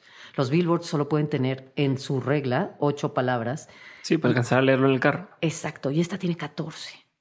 Entonces, no, por favor, no. Tiene que ser este, normal, no, no puedes hacerla itálica. Ujú. Eh, no, va a ser itálica. Uy, híjole. Bueno, y además en un espacio reducido y tal, subimos los billboards, no se leían. Ujú. Grave problema, dije, otra vez dije, mañana me corren. Ujú. Y me dice el, el dueño de la agencia, eh, Terán, Me dice, oye Ana, lo que estamos pensando es en quitar, como hay una chica de un lado, en quitar la frase y dejar a la chica con el eslogan. y yo dije en ese momento, no, no, no, Dios mío, el mundo encima. Le dije, no, es más, mejor, si quieres quita la chica, deja la frase. Déjame hacer otra, otra dirección de arte para que se vea más grande. No le voy a quitar una sola palabra. Déjame hacerlo más grande y déjame decirte lo que va a pasar. La gente lo va a ir leyendo en su camino diario. Va a decir, un psicoanalista. Y va a llegar a su trabajo y tal. Al día siguiente, un psicoanalista nunca... Y así hasta que lo entienda. Lo entienda completo. Y hasta un día que lo lea completo. Y lo leyeron completo. Y interesó. O sea, los textos no son, no son, no son largos ni cortos, son buenos o malos, ¿no? Exacto. Tiene que, él, dice lo que tiene que decir. Exacto. Pero vamos a lo mismo. Es, estás justamente diciendo esto que decíamos hace rato, de eso que la persona no sabe poner en palabras y que lo lee y dice, exacto, eso, exacto. eso es lo que siento y se lo voy a enseñar a tal persona. Exactamente. Bueno, así hacíamos la campaña del Palacio. Lo que hacíamos es escribía, escribíamos y escribíamos, yo escribía y escribía y escribía frases y frases y frases y frases y finalmente las que, y todos colaboraban, todo mi, todo mi grupo, todo el departamento creativo colaboraba. Finalmente las mejores, las que yo consideraba mejor, las colgaba en en frase, así en papelitos, las colgaba en una sala. Y le hacía que, hacía que todas las mujeres del puesto que fueran, entraran a la sala y marcaran las que más les gustaban. Y otra cosa les pedía, y las que consideraran que fueran verdad. Y esas se presentaban al cliente. Y hubo una, una, una que me acuerdo que es, es una frase tan mal redactada. Yo la escribí. Decía, eh, y decía, los hombres no conocen la respuesta correcta para me quieres y cómo me veo. Ningún hombre conoce la respuesta correcta para me quieres y cómo me veo. Horrible, redactada, espantosa, dos preguntas en la misma frase, pero hace todo el sentido del mundo. Sí, pero y entonces llega un redactor y me dice, le digo, vamos a llevar esta porque a la gente le, la sintió muy cercana y tal. Me dice, oye Ana, pero es que la redacción es de terror. dije, a ver, no, mira, no, este, lo puedes cambiar a me quieres y cómo me veo son las dos preguntas sí está mejor redactada y además puedes quitar hasta los algunos signos, pero así no lo dirías. Pero Ana, pero es que se va a ver horrible, pero, pero así no lo dice la gente. Lo voy a dejar como la gente lo diga y lo sienta para hacer, para hacer la conexión más clara. Y así se fue, y así se quedó. Ok, ¿y, y, y, qué sigue? O sea, quiero seguir, quiero seguir, quiero seguir la historia. Espera, espera que en este momento estoy en el proceso de la alergia. Sí. Ya, pero saldré de ella, saldré de ella. Y bueno, pues entonces empezó a tener, Palacio empezó a tener una reacción muy poderosa con las mujeres. De hecho, lo primero que pasó fue que el cliente se sorprendió de decir, ¿por qué de repente los números están creciendo del Palacio? O sea, la gente empezó a reaccionar a la campaña, se aprendía las, las frases, la gente eh, se sentía orgullosa de tener la bolsa del Palacio de Hierro. Es más, contaban que la gente compraba en otras tiendas, pero se quedaba con la bolsa del Palacio para meter ahí la compra. y era fantástico, fantástico. pero se te estaba yendo también ahí con esta campaña, con, con este, ¿cómo se llama? No sé si campaña, con, pues con, con esto que hiciste para Palacio, con este cliente ¿Por qué te saliste? ¿Por qué te fuiste de Terán? Porque se llamaba Terán. Y es algo que eh, sí en un momento dado me quedó claro. Yo ya no tenía, llevaba muchos años ahí, era como cinco años. Me hubiera quedado también, adoraba yo la agencia. Pero también un día volteas hacia arriba eh, al entrar a la agencia y dices, esta es la agencia de una familia. Y yo nunca, por más que haga, por todo el esfuerzo que haga, nunca me voy a pedir apellidarte Terán. Y me ofrecieron la dirección general de, de, este, de Noble, de Noble y Asociados, que fue la agencia más grande y más importante del país, que estaba en, de capa caída tremendamente. Me pareció súper romántico, ya sabes que aquí la cursilería se me da. Y me pareció muy romántico, me pareció sacar adelante esta gran agencia, me parecía súper interesante. Y dije, va, ok, y, por eso me fui, eh, por eso me fui, era la dirección general, era un movimiento vertical, de nueva cuenta, y creo que es muy difícil decir que no un movimiento vertical. Eh, como que dices, no, pues es el siguiente paso, y como te decía hace, al principio, hay que ser valiente y decir, bueno, que va, Ojo, ahí te va la parte de mi currículum. Y era la primer mujer que se convertía en la primera. Bueno, entonces dije, ok, tengo que seguir adelante con esto. Por eso me fui a, a Noble. Pero y tú querías tener tu nombre en, el, en la empresa. ¿Qué Fíjate pasó? que más que eso me te- tenía claro, tenía claro que nunca iba a ser Terán y que era una agencia, era una agencia que estaba claro que era de una familia. Y, Pero me refiero ya estando en, en, en Noble. O sea, tú seguías queriendo ir, correr y correr y avanzar y avanzar. No lo Entonces, tenía ¿qué tan pasó? claro, no lo tenía tan claro, pero sí era el puesto superior en ese momento, no lo tenía, no, no es que yo dijera, ya había tenido una agencia yo, ya había tenido una agencia porque cuando me salí de Bosel me, se me olvidó decirte que en ese momento puse una agencia Ok. y la tuve como por un año y medio y tal, pero finalmente regresé a las agencias y ahí fue cuando regresé a, a, a Leo Burnett. Nunca nos fue mal, siempre pagamos la nómina, pero no veía yo el momento de que creciera y fuera lo suficientemente fuerte. Por eso es que regresé a las agencias. Ya había tenido una agencia. Y este, y entonces, pues entró a Noble. O sea, y- lo compra Publicis. no todavía. Ahí era noble. Y yo iba a sacar adelante a esa agencia Ah.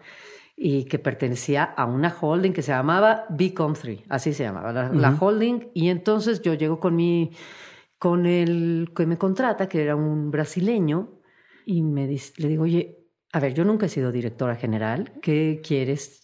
¿Cómo quieres que te reporte? ¿Cómo es? Me dijo, ay, sí es cierto, no te, no te he explicado. Y yo, aquí Pero viene la sabe, clase, pero ¿no? nadie Yo- sabe realmente cuando entra a un puesto Claro así, ¿no? no, Como que pues todo el mundo que, ah, no, nadie sabe, tú estás inventando sobre la marcha. Exacto, exacto. Pero bueno, una que es mm, niña, entonces que todo lo quiere hacer uno bien, ¿no? Y que, Ajá. a ver, dame los dos plumones, el rojo y el azul. entonces dije, a ver, este, ¿qué, ¿cómo quieres que te reporte? Me dice, ah, mira, no te he explicado. Y pa- para mí esa fue una lección brutal, ¿eh? Este instante. Me dice, mira, esta que ves aquí es la llave de la agencia que abre la puerta de la agencia de la calle, ¿ok? Esta es la llave de tu oficina. Ok. Esta es la llave, ojo, ¿eh? Del baño de tu oficina. Ok. Y pues básicamente, creo que eso es lo que tenías que saber. Y compórtate como dueña. Y si tienes algún problema, yo me voy a Sao Paulo hoy en la noche, me, ahí me llamas. Tómala. Ok. Tres llaves, ¿no? Tómala. con tres llaves. Y dices, ok, pues yo soy la dueña. ¿Qué pensaste en ese momento? O sea, eso ya sonó a telenovela, pero... ¿Pero qué pensaste? Dijiste, ay, güey, ¿qué Pues sí, metido? claro, claro. Entonces dije, pues lo que ¿Conoces acá- a la gente, a los empleados? ¿Conoces? a nadie, a nadie. O sea, dije, bueno, pues, pues eso, lo que te acabas de decir, pues conozcamos a los empleados, que te presenten qué es lo que está sucediendo, vamos a, a entender. ¿Les avisaron que tú entrabas? sí, sí, o sea, sí. si estaban como, Sí. bueno, perdido Sí. o fue así. No, no, no. Si sabían que yo entraba, tal, este, que me habían contratado y que iba a entrar el primero, el 8 de enero. Y este tipo en, en noviembre decide que se va. Le dije, y ya se fue el de otro director general. Le dije, pero, o sea, o sea, entonces yo tengo que entrar ahorita. Ah, no sabes lo que tú quieras, adiós. Tú eres la decides. dueña. Entonces, claro que empecé antes, empecé un mes antes a trabajar. O sea, yo no me tomé esas vacaciones. Dije, yo no puedo dejar esto así. Vamos a ver de qué se trata. Y ahí empecé a trabajar en la, en la agencia. Y como a los dos meses, no, mes y medio, me, es- me llama la, la financiera, la que trabajaba ahí como CFO, y me dice, oye Ana, como tú sabes, ajá, eh, la agencia está en quiebra técnica.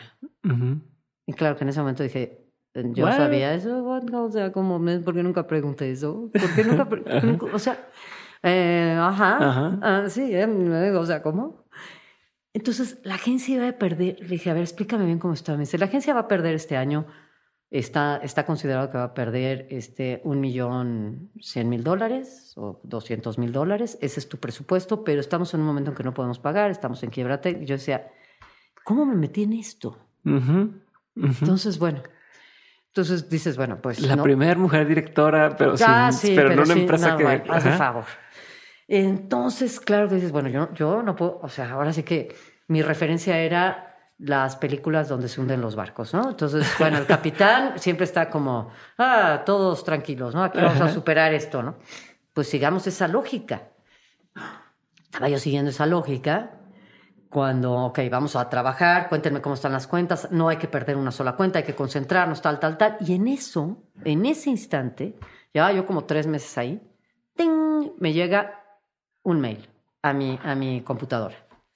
Y dice, eh, Bicom 3 ha sido vendida al grupo a Publicis para conformar el grupo Publicis, tal, no sé cuánto y no sé qué.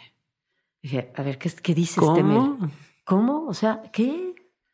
¿Yo qué? O sea, pero yo soy esa, entonces, o sea, ¿Y quién me avisó? Nadie, nadie, pues no, o sea, o sea, nadie me avisó. Y el brasileño, pues está, pues, ¿dónde está el brasileño? Ajá. Y efectivamente, o sea, nadie me avisó y lo que había sucedido es que nos había comprado en ese instante para eh, Publicis para formar el grupo Publicis.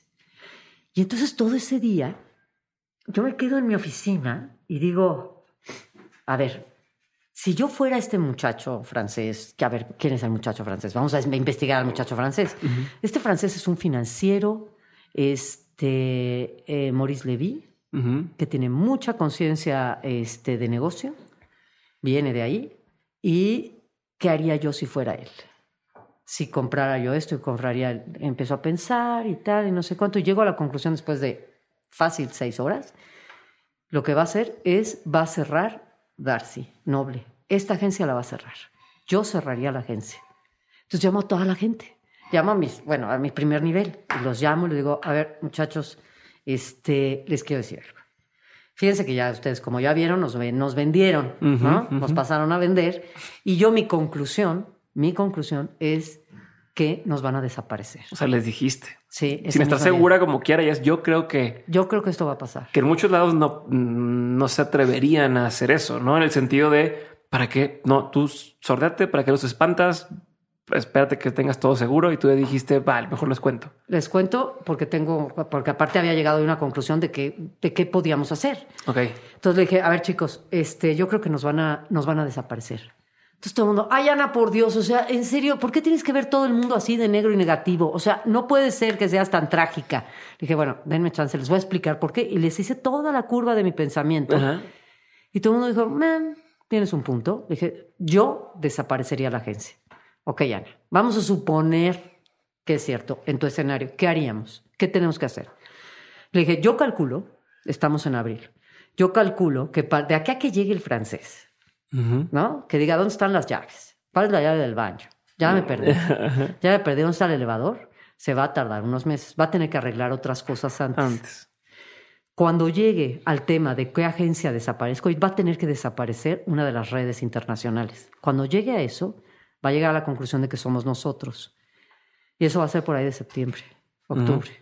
Nosotros tenemos estos meses para sacar a la agencia de la quiebra y demostrarle que no nos puede cerrar porque somos muy efectivos. Y segundo, si nos cierra, todos ustedes corran a ser lo más efectivo que puedan con sus clientes porque las cuentas se van a ir a otras agencias. Y para que el cliente en la otra agencia diga, pero quiero que se vaya ese director conmigo. Y ustedes puedan salvarse y ustedes salven a su gente. Wow. Entonces, eso es lo que vamos a hacer. Ok, así que run for your lives y por todo. Y así, dicho y hecho. Eso hicimos. Este fue un trabajar, salimos de la quiebra, nos hicimos muy amigos de nuestros clientes, muy cercanos, por eso, y llegó el mail. Llegó el mail después de una cabeza de Advertising, de Advertising Age que decía Noble Darcy. La, la, no, Darcy, porque era Darcy la marca internacional. Darcy. La agencia que inventó a Santa Claus, lo cual era verdad. La agencia que inventó a, Sal- a Santa Claus no se pudo salvar a sí misma. Wow. Y entonces llega un mail internacional también de eso que ya sabes así se las gastan, que le llegó al mismo tiempo a todos los empleados, incluida, donde dice, hemos decidido venderlos y desaparecer. Este, bueno, con la venta, perdón, hemos decidido desaparecerlos y las cuentas serán fusionadas. No, bueno, imagínate. Al mismo tiempo se lo mandaron a toda la gente de, de- de la empresa. Entonces pues, salía a decir, miren muchachos, a ver, yo lo que les voy a decir, esta agencia no se va a cerrar. Ah, sí. Así, voy a hacer todo para que no se cierre. Yo quiero que venga el francés. Entonces ahí sí le hablé al, al, al, Al, al brasileño. al brasileño. Exacto. Le dije, hola, ¿qué tal está el, el Buen sol? día, buen día. Buen día, exactamente. Oye, fíjate que ya tengo un problema. Yo quiero que el francés me venga a ver. eh, Me venga a ver. Ana, yo no puedo hacer que el francés compra... No estás ¿Perdón? entendiendo bien. ¿Perdón? ¿Tú me metiste aquí? Yo nunca te he llamado. Esta es la primera vez que te llamo. Quiero que el francés me venga a ver. Y me vino a ver el francés. a México. Ok. Entonces vino el francés y entonces estaba ahí, me le dije, mira, estos son los números, estábamos en quiebra. Tenemos unos pantalonzotes, Ana María, qué bárbara. No, está- pero, pero es que te digo, es eh, ya ni siquiera es tu vida, es la vida de todos los que estaban Claro. ahí. Sí, estás viendo por todos los demás. Exacto. Entonces le, le digo, mira, Maurice, Ujú. dear Maurice, le digo, yo creo que tenías razón, yo hubiera hecho lo mismo que tú. Y un tipo fantástico, me dice, entonces me puedo ir. Le dije, no, no, no, no, no, no, espérate. Ujú. Le dije, entonces, eh, te estoy demostrando que no estamos, ya no estamos en quiebra, salimos de la quiebra, estamos en break-even, es decir, no vas a ganar un centavo, pero no vas a perder un centavo. Y yo lo que te pido es que no cierres esta agencia y seas mi socio. Entonces me dijo, ok, Así. pues sí, no pierdo nada. Me dice, pero te voy a quitar la mayoría de las cuentas porque ya las alineé. Le dije, va, no importa. Me dijo, ok, va. Wow. Y así fue. Entonces, desde ahí establecimos Y le la dijiste, le voy a relación. poner mi nombre. Y entonces dijimos, bueno, vamos a ver qué nombre tendría. Pues yo te doy una marca que puede ser Chemistry. Ujú. Me dice, entonces puede llamarse. Le dije, no, pero yo quiero que tenga. Pues sí, pues Este ya estoy nombre. en esto. Me dice, bueno, Chemistry o la buena. Le dije, "Em, ¿cómo? No, creo que es al revés. Ajá. Es al revés. Me dijo, bueno, ok, sí es cierto. Y fue al revés, o la buena chemistry. Y así fue. Un nombre complicadísimo, larguísimo, pero así fue. Ok. ¿Qué sientes de eso?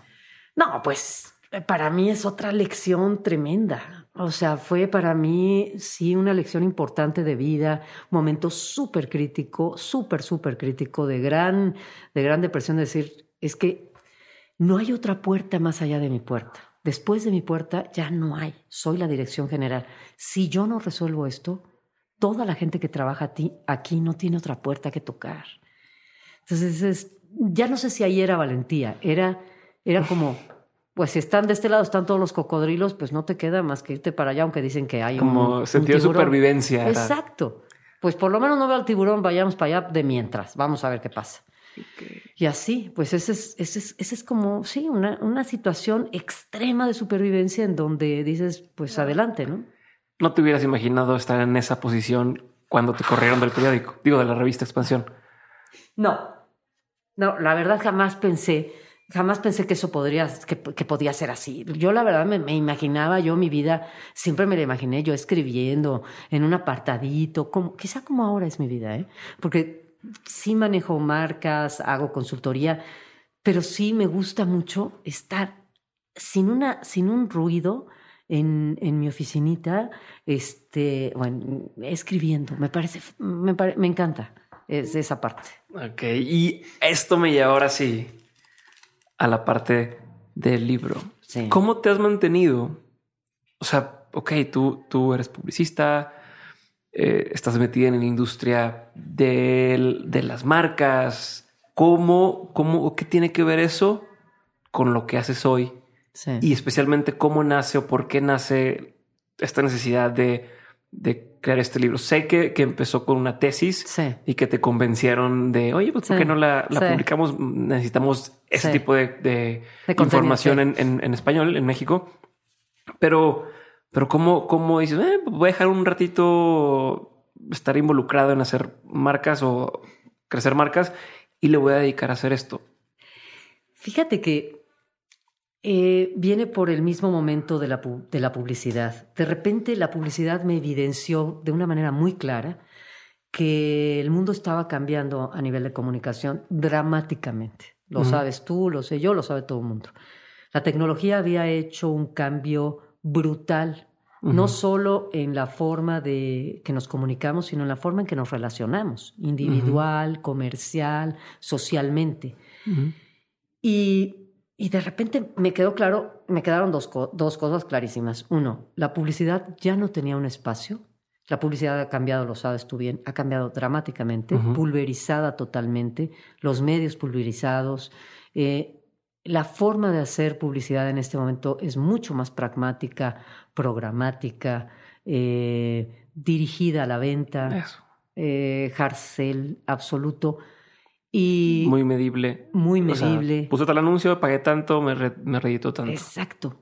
Y creo que no se necesita tanto una, ahora sí que expansión me hubiera dicho, es que no creo que tú seas para hacer ese tipo de cosas, Ajá. ¿No? No se necesita alguien que haga las cosas que yo sé hacer.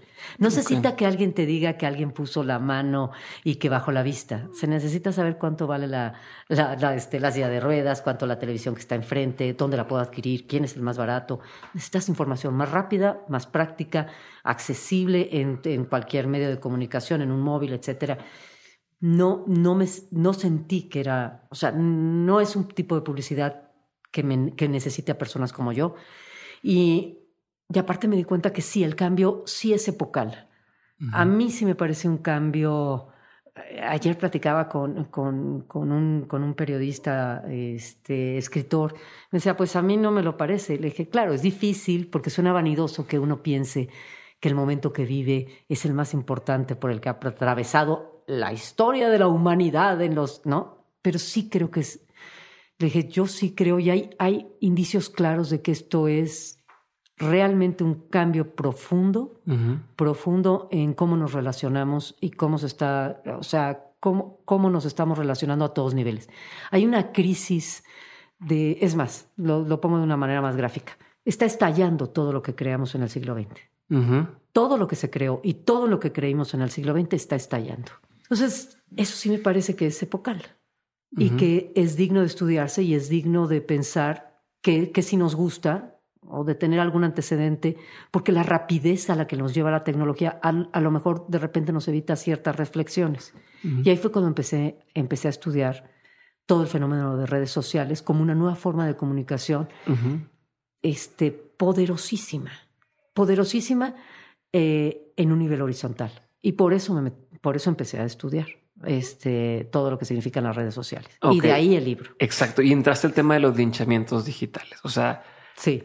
Eh, y el libro inicia con la historia de Tiziana. Este habla sobre, sobre la ley de, de, la oscuridad, creo que se llama, la ley del el, derecho, el derecho, el derecho al olvido. El derecho al olvido, que queda claro que ahora con el Internet es imposible realmente borrar toda huella de, de las cosas.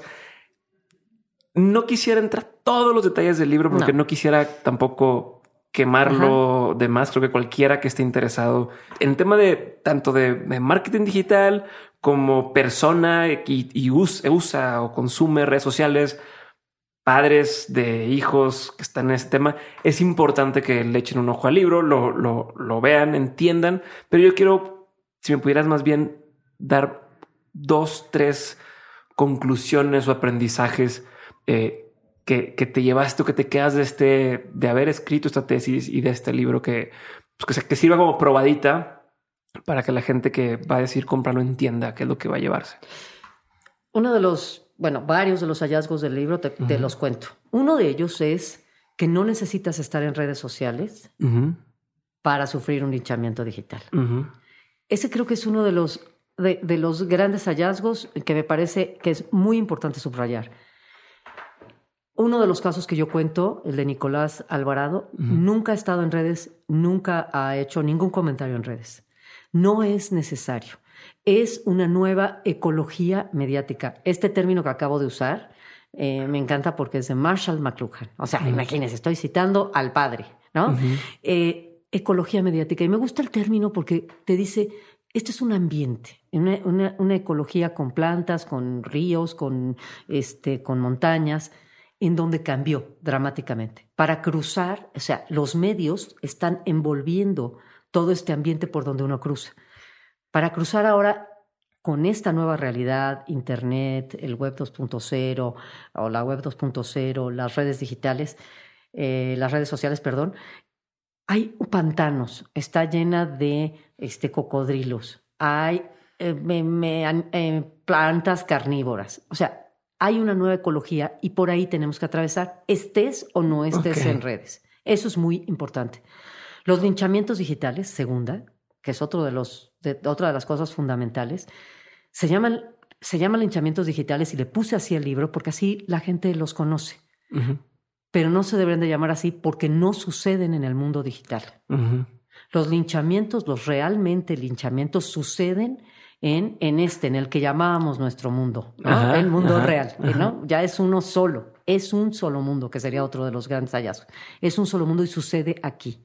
Es en el momento en que después de que te trolean en online, después de que te bulean en online, después de que te subieron al tren del mame en online, en ese momento alguien dice, córranlo, hagan algo, y entonces pasas al offline y se ejecuta la decisión. Te sacan de la empresa, este, nadie quiere trabajar contigo, etcétera. Te vuelves la peste. Exactamente. Tercero, todos estamos involucrados.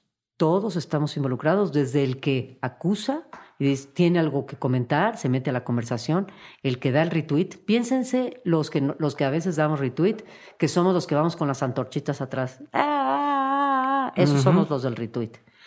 Eh, los que de repente gritan por ahí, sí, este, quémenlo, pues esos son los que están haciendo los comentarios, los que se agregan. Luego están los que, los que dicen, no, no, conténganse, no hagan eso, pobre hombre. Esos son los que defienden el derecho a, la libertad de expresión, que también existe. Luego hay algunos que es la señora que está en la ventana y el papá que está en la ventana que dice, hijo, métete, cierra esa ventana. no veas eso. Esos son todos los demás que no se meten en la conversación, pero que lo están viendo y saben que hay algo que se está haciendo que no es correcto. Y no colaboran en algo que se llama la espiral del silencio. Al quedarse callados, hacen parecer que el evento es más grande. Es decir, lo mismo que pasaría en esa este, zócalo de ese, de ese pueblo. Si no hay nadie más ahí, quiere decir que todos los demás están de acuerdo. Eso mismo pasa en las redes. Si no es parte de la solución, no es parte del problema. Exactamente. ¿No? Entonces, todos esos construyen a que el tema se haga pero nadie quiere meterse. O sea, porque si yo digo, oigan, pues no sé tan mal lo que está diciendo esta persona, también me van a llevar de encuentro. Y eso es el riesgo. Exactamente. No, exacto, ¿no? Qué miedo. Mi cuello estaría de por medio, ¿no? Ok pero son parte de esa espiral de silencio. Y finalmente, ¿quiénes quedan? Hay otros que siempre están en todos los movimientos de estos, que son los que dicen, no, no se claven en esa idea, mejor pensemos en que el gobierno no nos ha dado este, tal cosa, del el camino del puente de tal. Bueno, son activistas que están usando ese momento para sus causas. Entonces, todos estamos metidos en ello. ¿Cómo evitarlo? Que sería la última cosa que yo te agrada, lo que creo que el, que el, libro aporta y lo que, bueno, el libro aporta historia y este datos y datos y, está, o sea, es, es una visión bastante, bastante completa. Sí, te ayuda a entender de cero a cien lo que está sucediendo. Exacto. Pero lo que yo diría es cómo, cómo, cómo puedes colaborar con esto y evitarlo. Es uno piensa lo que escribes, que no, no, no, no es algo que se, se dice muy rápido. Léelo dos veces Léelo dos, dos o tres veces antes de postear. Este, segundo, lee dos o tres veces antes de retuitear.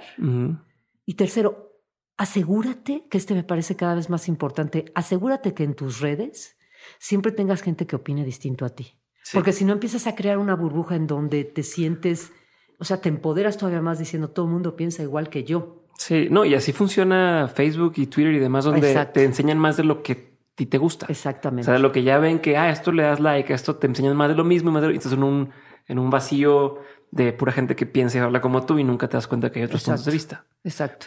Y tengo dos preguntas sobre este tema de, los linchamientos. Bueno, no dos preguntas, dos temas que quiero hablar. Uno es, a ti te ha tocado estar del otro lado. O sea, te ha acercado gente contigo que fue linchada, eh, o acusada, has estudiado todo eso. ¿Qué es lo que no estamos viendo las personas que están justamente perpetrando, ¿cómo se dice? Per, perpetrando, ¿cómo dice la palabra? Madres. Perpetuando. Perpetuando. Eso. Perpetuando. Por eso llego a las preguntas y no contesto. Que estamos perpetuando sus ataques. O sea, ¿qué sería lo que tú dirías? Oigan, pues dense cuenta que también a la persona que están afectando pasa esto. O sea, tú que estás del otro lado, cuéntame un poquito eh, como lo que sucede allá atrás de la persona a la que está siendo atacada. No digo que los defiendas o no, pero en general, porque incluso hay ataques, unos sí justificados, unos no justificados, uno porque ah, la foto de la chava desnuda y la subieron donde no dijo nada malo la persona, simplemente decidieron hacerlo. ¿Qué sería la invitación para los que estamos del otro lado eh, a hacer o a entender o a ver yo todas las personas que se han acercado a mí, con las que he hablado, que han sido linchados, todos están quebrados. A todos se les nota la rajadita, la rajadita que tiene la porcelana. A todos, a todos. Hay una parte de quiebre que no se olvida. Hay un, hay un miedo de, de, de, cualquier reacción de la gente, de que, de que alguien puede estar en ese momento odiándote y es, es hay, casi una sensación de persecución constante. O sea, todos están, todos están marcados, todas las personas con las que yo he hablado. Em, a ver, eh, es traumático. Sí, sí, es traumático. Fíjate que, imagínate, uno de los casos que yo cuento, si tú tienes una señal, si tú tienes tu, tu teléfono programado para que si alguien comenta algo de ti o si hay algo que te refiere, se refieran a ti en las redes, te dé una señal, tú imagínate que uno de estos personajes recibió en unas, en una, aproximadamente cuatro horas, recibía 15 mil señales cada minuto. O sea, es imposible siquiera recibirlas. Te imagínate eso. Que además sabes que los, los americanos les dicen shitstorm. Yo le digo un cagadero. Bueno, exacto. Se hizo un cagadero. Imagínate que es lapidario. Son, sabes que cada uno de esos comentarios es una piedra, cada uno de esos ting son, es una piedra que te están lanzando con ganas de matarte. Es brutal la sensación, ¿eh? Es brutal, terrible, eh, realmente sí, sí, sí lastima. Ahora, ¿qué hacer? ¿Qué hacer? Bueno, de entrada, de entrada depende de, en qué estés, en qué tema estés. A mí me tocó mucho del Me Too, hablar con las chicas de Me Too y hablar con los hombres este, que, fueron, que fueron acusados. De entrada, pues sí, tienes que tomarlo con la mayor frialdad posible, porque lo que tienes que hacer es bien concreto. Entonces, primero resuelve esas cosas. Lo primero que tienes que resolver, si, por ejemplo, en el caso, en el caso del Me Too, había muchos casos que eran verdad, terribles, y había otros que no. Entonces, para los que no, lo que tienes que estar consciente es, tienes que hablar con un abogado de inmediato. No es un tema, no es un tema simple. Estás hablando eh, en ese caso de acoso, y acoso tiene penas eh, de cárcel. Entonces, tienes que hacer primero una reflexión, tienes que hablar con abogados, tienes que hablar con tu familia y de ahí tienes que proceder. O sea, diseñamos protocolos para, para eso cuando estábamos en, en la Asociación de Agencias de Publicidad, que fue, pues que recibió creo que aproximadamente 600 denuncias. Evidentemente también hablamos con, es más, primero hablamos con las mujeres y este, para que ellas fueran parte también de la solución que estábamos proyectando, ¿no?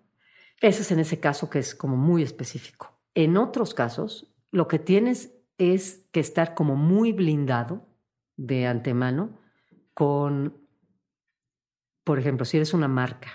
Si eres una marca, tienes que estar muy blindado y con protocolos muy claros de qué hacer en un caso así. Tienes que tener protocolos de acción inmediata, lo cual, por eso pongo primero a las marcas, para que lo lleves a tu vida personal. Tu vida personal, si tienes que hacer lo que ya dije hace rato, leer tres veces, si entras en este caso, tienes que tener un protocolo bien claro. ¿Voy a contestar o no voy a contestar? ¿Vale la pena contestar? ¿A quién contesto? ¿A quién arrobo?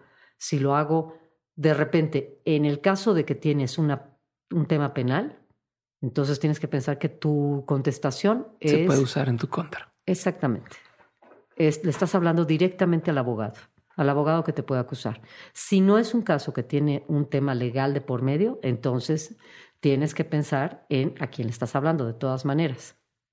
En fin, ¿qué te digo? Depende del caso, del caso en particular, pero siempre tienes que pensar que a quien estás escribiendo sí son abogados, porque esto va a llegar a abogados finalmente, si sí va creciendo, puede llegar a abogados.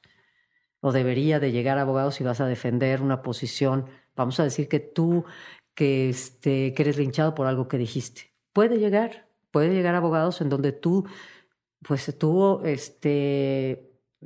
Te, te despidieron de, forma injustificada. Dijiste algo y luego te despidieron y entonces dices, oye, pues yo no dije. etcétera, ¿no? O sea, a lo mejor hay, hay, un acto injusto hacia ti. Y entonces en ese caso, al final del día, fíjense lo terrible que estoy diciendo, es algo que sentimos tan cotidiano, ay sí, pues yo, tú y tal, y vete a 12 dota, ¿no? Y, toma este meme, y este 37 emojis y aplausos, lo que sea, ¿no? Y un gatito. Este, siempre está bien tener un gatito. Eh, bueno, tú imagínate que estás tu respuesta para salir o para, para solucionar este tema de reputación que estás teniendo al final del día, tiene que ver con abogados. Podría llegar a tener, a, tener que ver con abogados. De, ese, de eso tan simple y tan cotidiano y tan chistoso, tienes que pensar en qué vas a escribir. Estás hablando en algo que puede convertirse en un tema legal. Wow. Y el otro lado, que era lo positivo de lo que está sucediendo ahorita. Por ejemplo, con todo el tema de las injusticias que están sufriendo las mujeres, la violencia hacia la mujer. Hoy, que va a salir este episodio 9 de marzo, ya fue la marcha.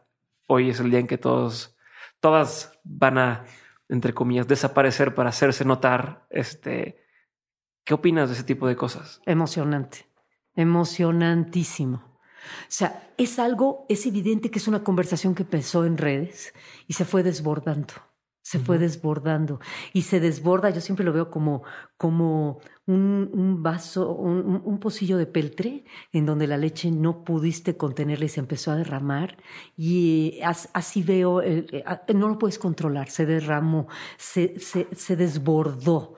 es, un, es una conversación que se desbordó y llegó a las calles. Y llegó a las calles en aerosoles y llegó a las calles en, en pañuelos de colores y llegó a las calles con gritos y llegó a las calles sin gritos y llegó a las calles de todas las maneras que tenía que llegar, lo cual, bienvenido bienvenido. Realmente me emociona, me parece inspirador lo que, lo que está sucediendo, me parece muy inspirador, me parece histórico, inédito. Creo que además es, es como algo que nos hace, a todos nos ha hecho reflexionar, a todos, a las empresas, a, las, a los hombres, a los, a todos, a los niños, a todos, a las escuelas, a, todo tipo de institución. Lo cual el hecho de que ya solo se piense en el tema me parece fantástico, fantástico. Entonces, la verdad es que tiene esa parte, esa parte maravillosa, estos desbordamientos de indignación. La indignación es, es una emoción muy poderosa, muy poderosa que es la, digamos que es la semilla de todo activismo. Y me parece que en este sentido ha logrado el mejor de los caminos. A mí me emociona y es una causa que creo que todos bueno, los veo a todos ustedes asintiendo, todo, a ver, les cuento, gente que nos oye, yo veo a todos puro muchacho acá, todos vestidos con camisas negras, este, y todos están asintiendo, lo cual, pues, obviamente me emociona, o sea, me emociona muchísimo porque veo una sonrisa en todos los que están aquí. Entonces, emociona decir que el movimiento feminista en su parte más sencilla, más sencilla y más simple. Necesitamos estar vivas y luego hablamos de todo lo demás. La parte más simple de todas ha logrado esta conexión con todos los elementos de la sociedad y sobre todo con su, con su partner de origen, los hombres. Este, a mí me parece súper emocionante. Y con partner me referí a a compañero en todo el sentido, no necesariamente de pareja. Pero me parece súper emocionante. Ana María, se nos está acabando el tiempo. Podría hablar contigo dos horas más, pero como me queda cinco minutos, quiero aprovecharte un par de las preguntas que tenía preparadas para eh, la parte de preguntas concretas. No voy a alcanzar a hacerte todo lo que hago siempre, ya después te volveré a invitar, pero... Yo feliz. Eh, ahí te van. La pregunta es muy concreta, la respuesta no tiene que serlo tanto, pero dice si avanzo. Venga. ¿Cuál ha sido el peor consejo que te han dado en tu carrera? Eh, no puedes, no eres mujer, no puedes, no puedes estudiar derecho. ¿Cuál ha sido el mejor consejo que te ha tocado escuchar?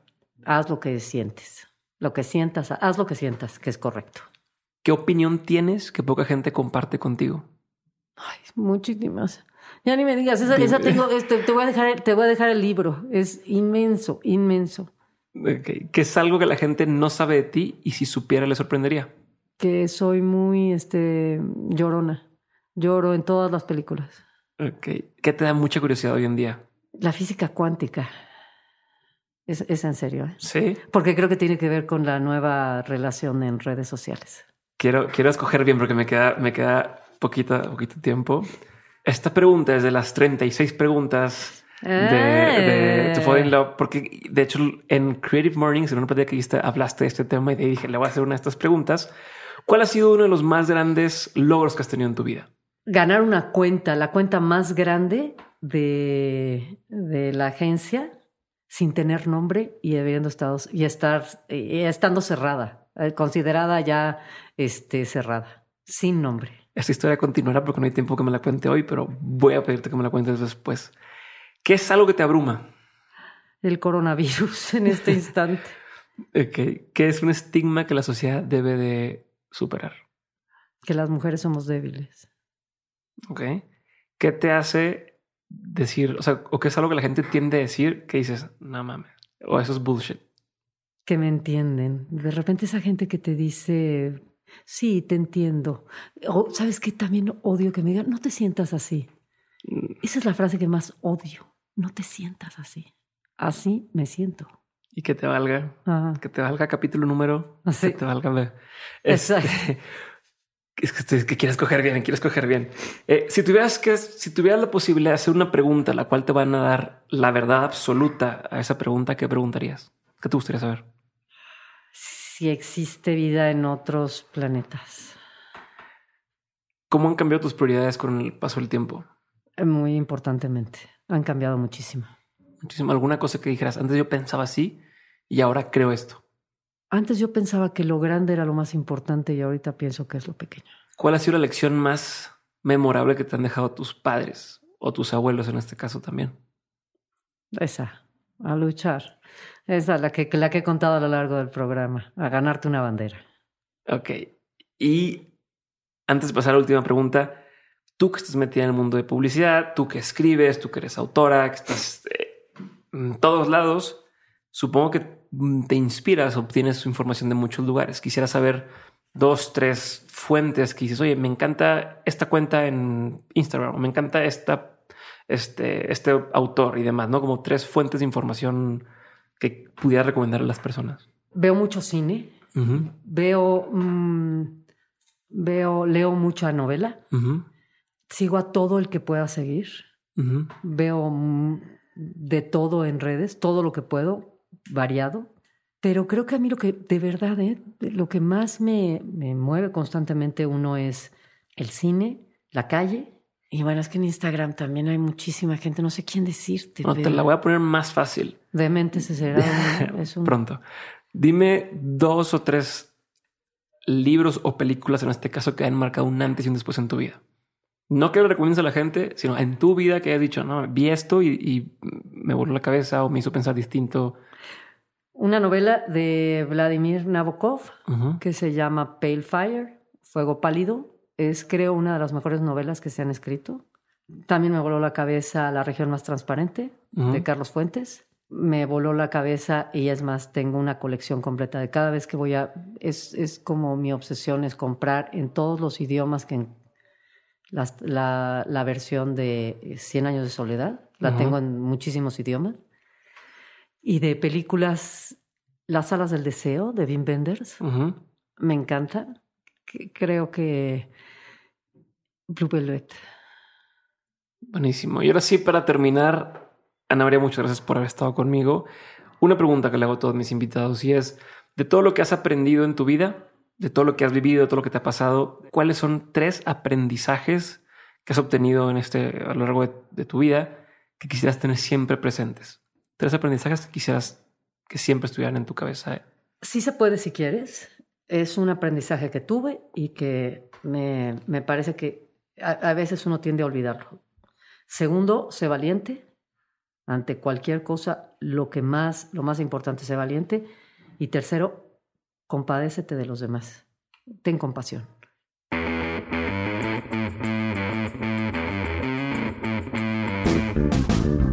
Gracias por haber escuchado este episodio con Ana María Olabuenaga. Recuerda que puedes entrar a dementes.mx diagonal comunidad para unirte a Insider, que es nuestra plataforma de Patreon, donde semana a semana respondo tus preguntas, te acerco a mis invitados, te comparto aprendizajes, estrategias y contenido exclusivo que no vas a encontrar en ningún otro lugar y además vas a poder estar en comunicación conmigo porque tenemos un grupo privado de WhatsApp, todas las personas que estamos en Insider. Y por último, si este episodio te gustó, por favor compártelo, sigue a Dementes en Spotify y en todas nuestras redes sociales. Nos encuentras como arroba Dementes Podcast o arroba Diego Barrazas. Y esto es todo por hoy. Te agradezco muchísimo tu tiempo. Te mando un abrazo. Yo soy Diego Barrazas y esto fue un episodio más de Dementes. Nos vemos muy pronto. Bye.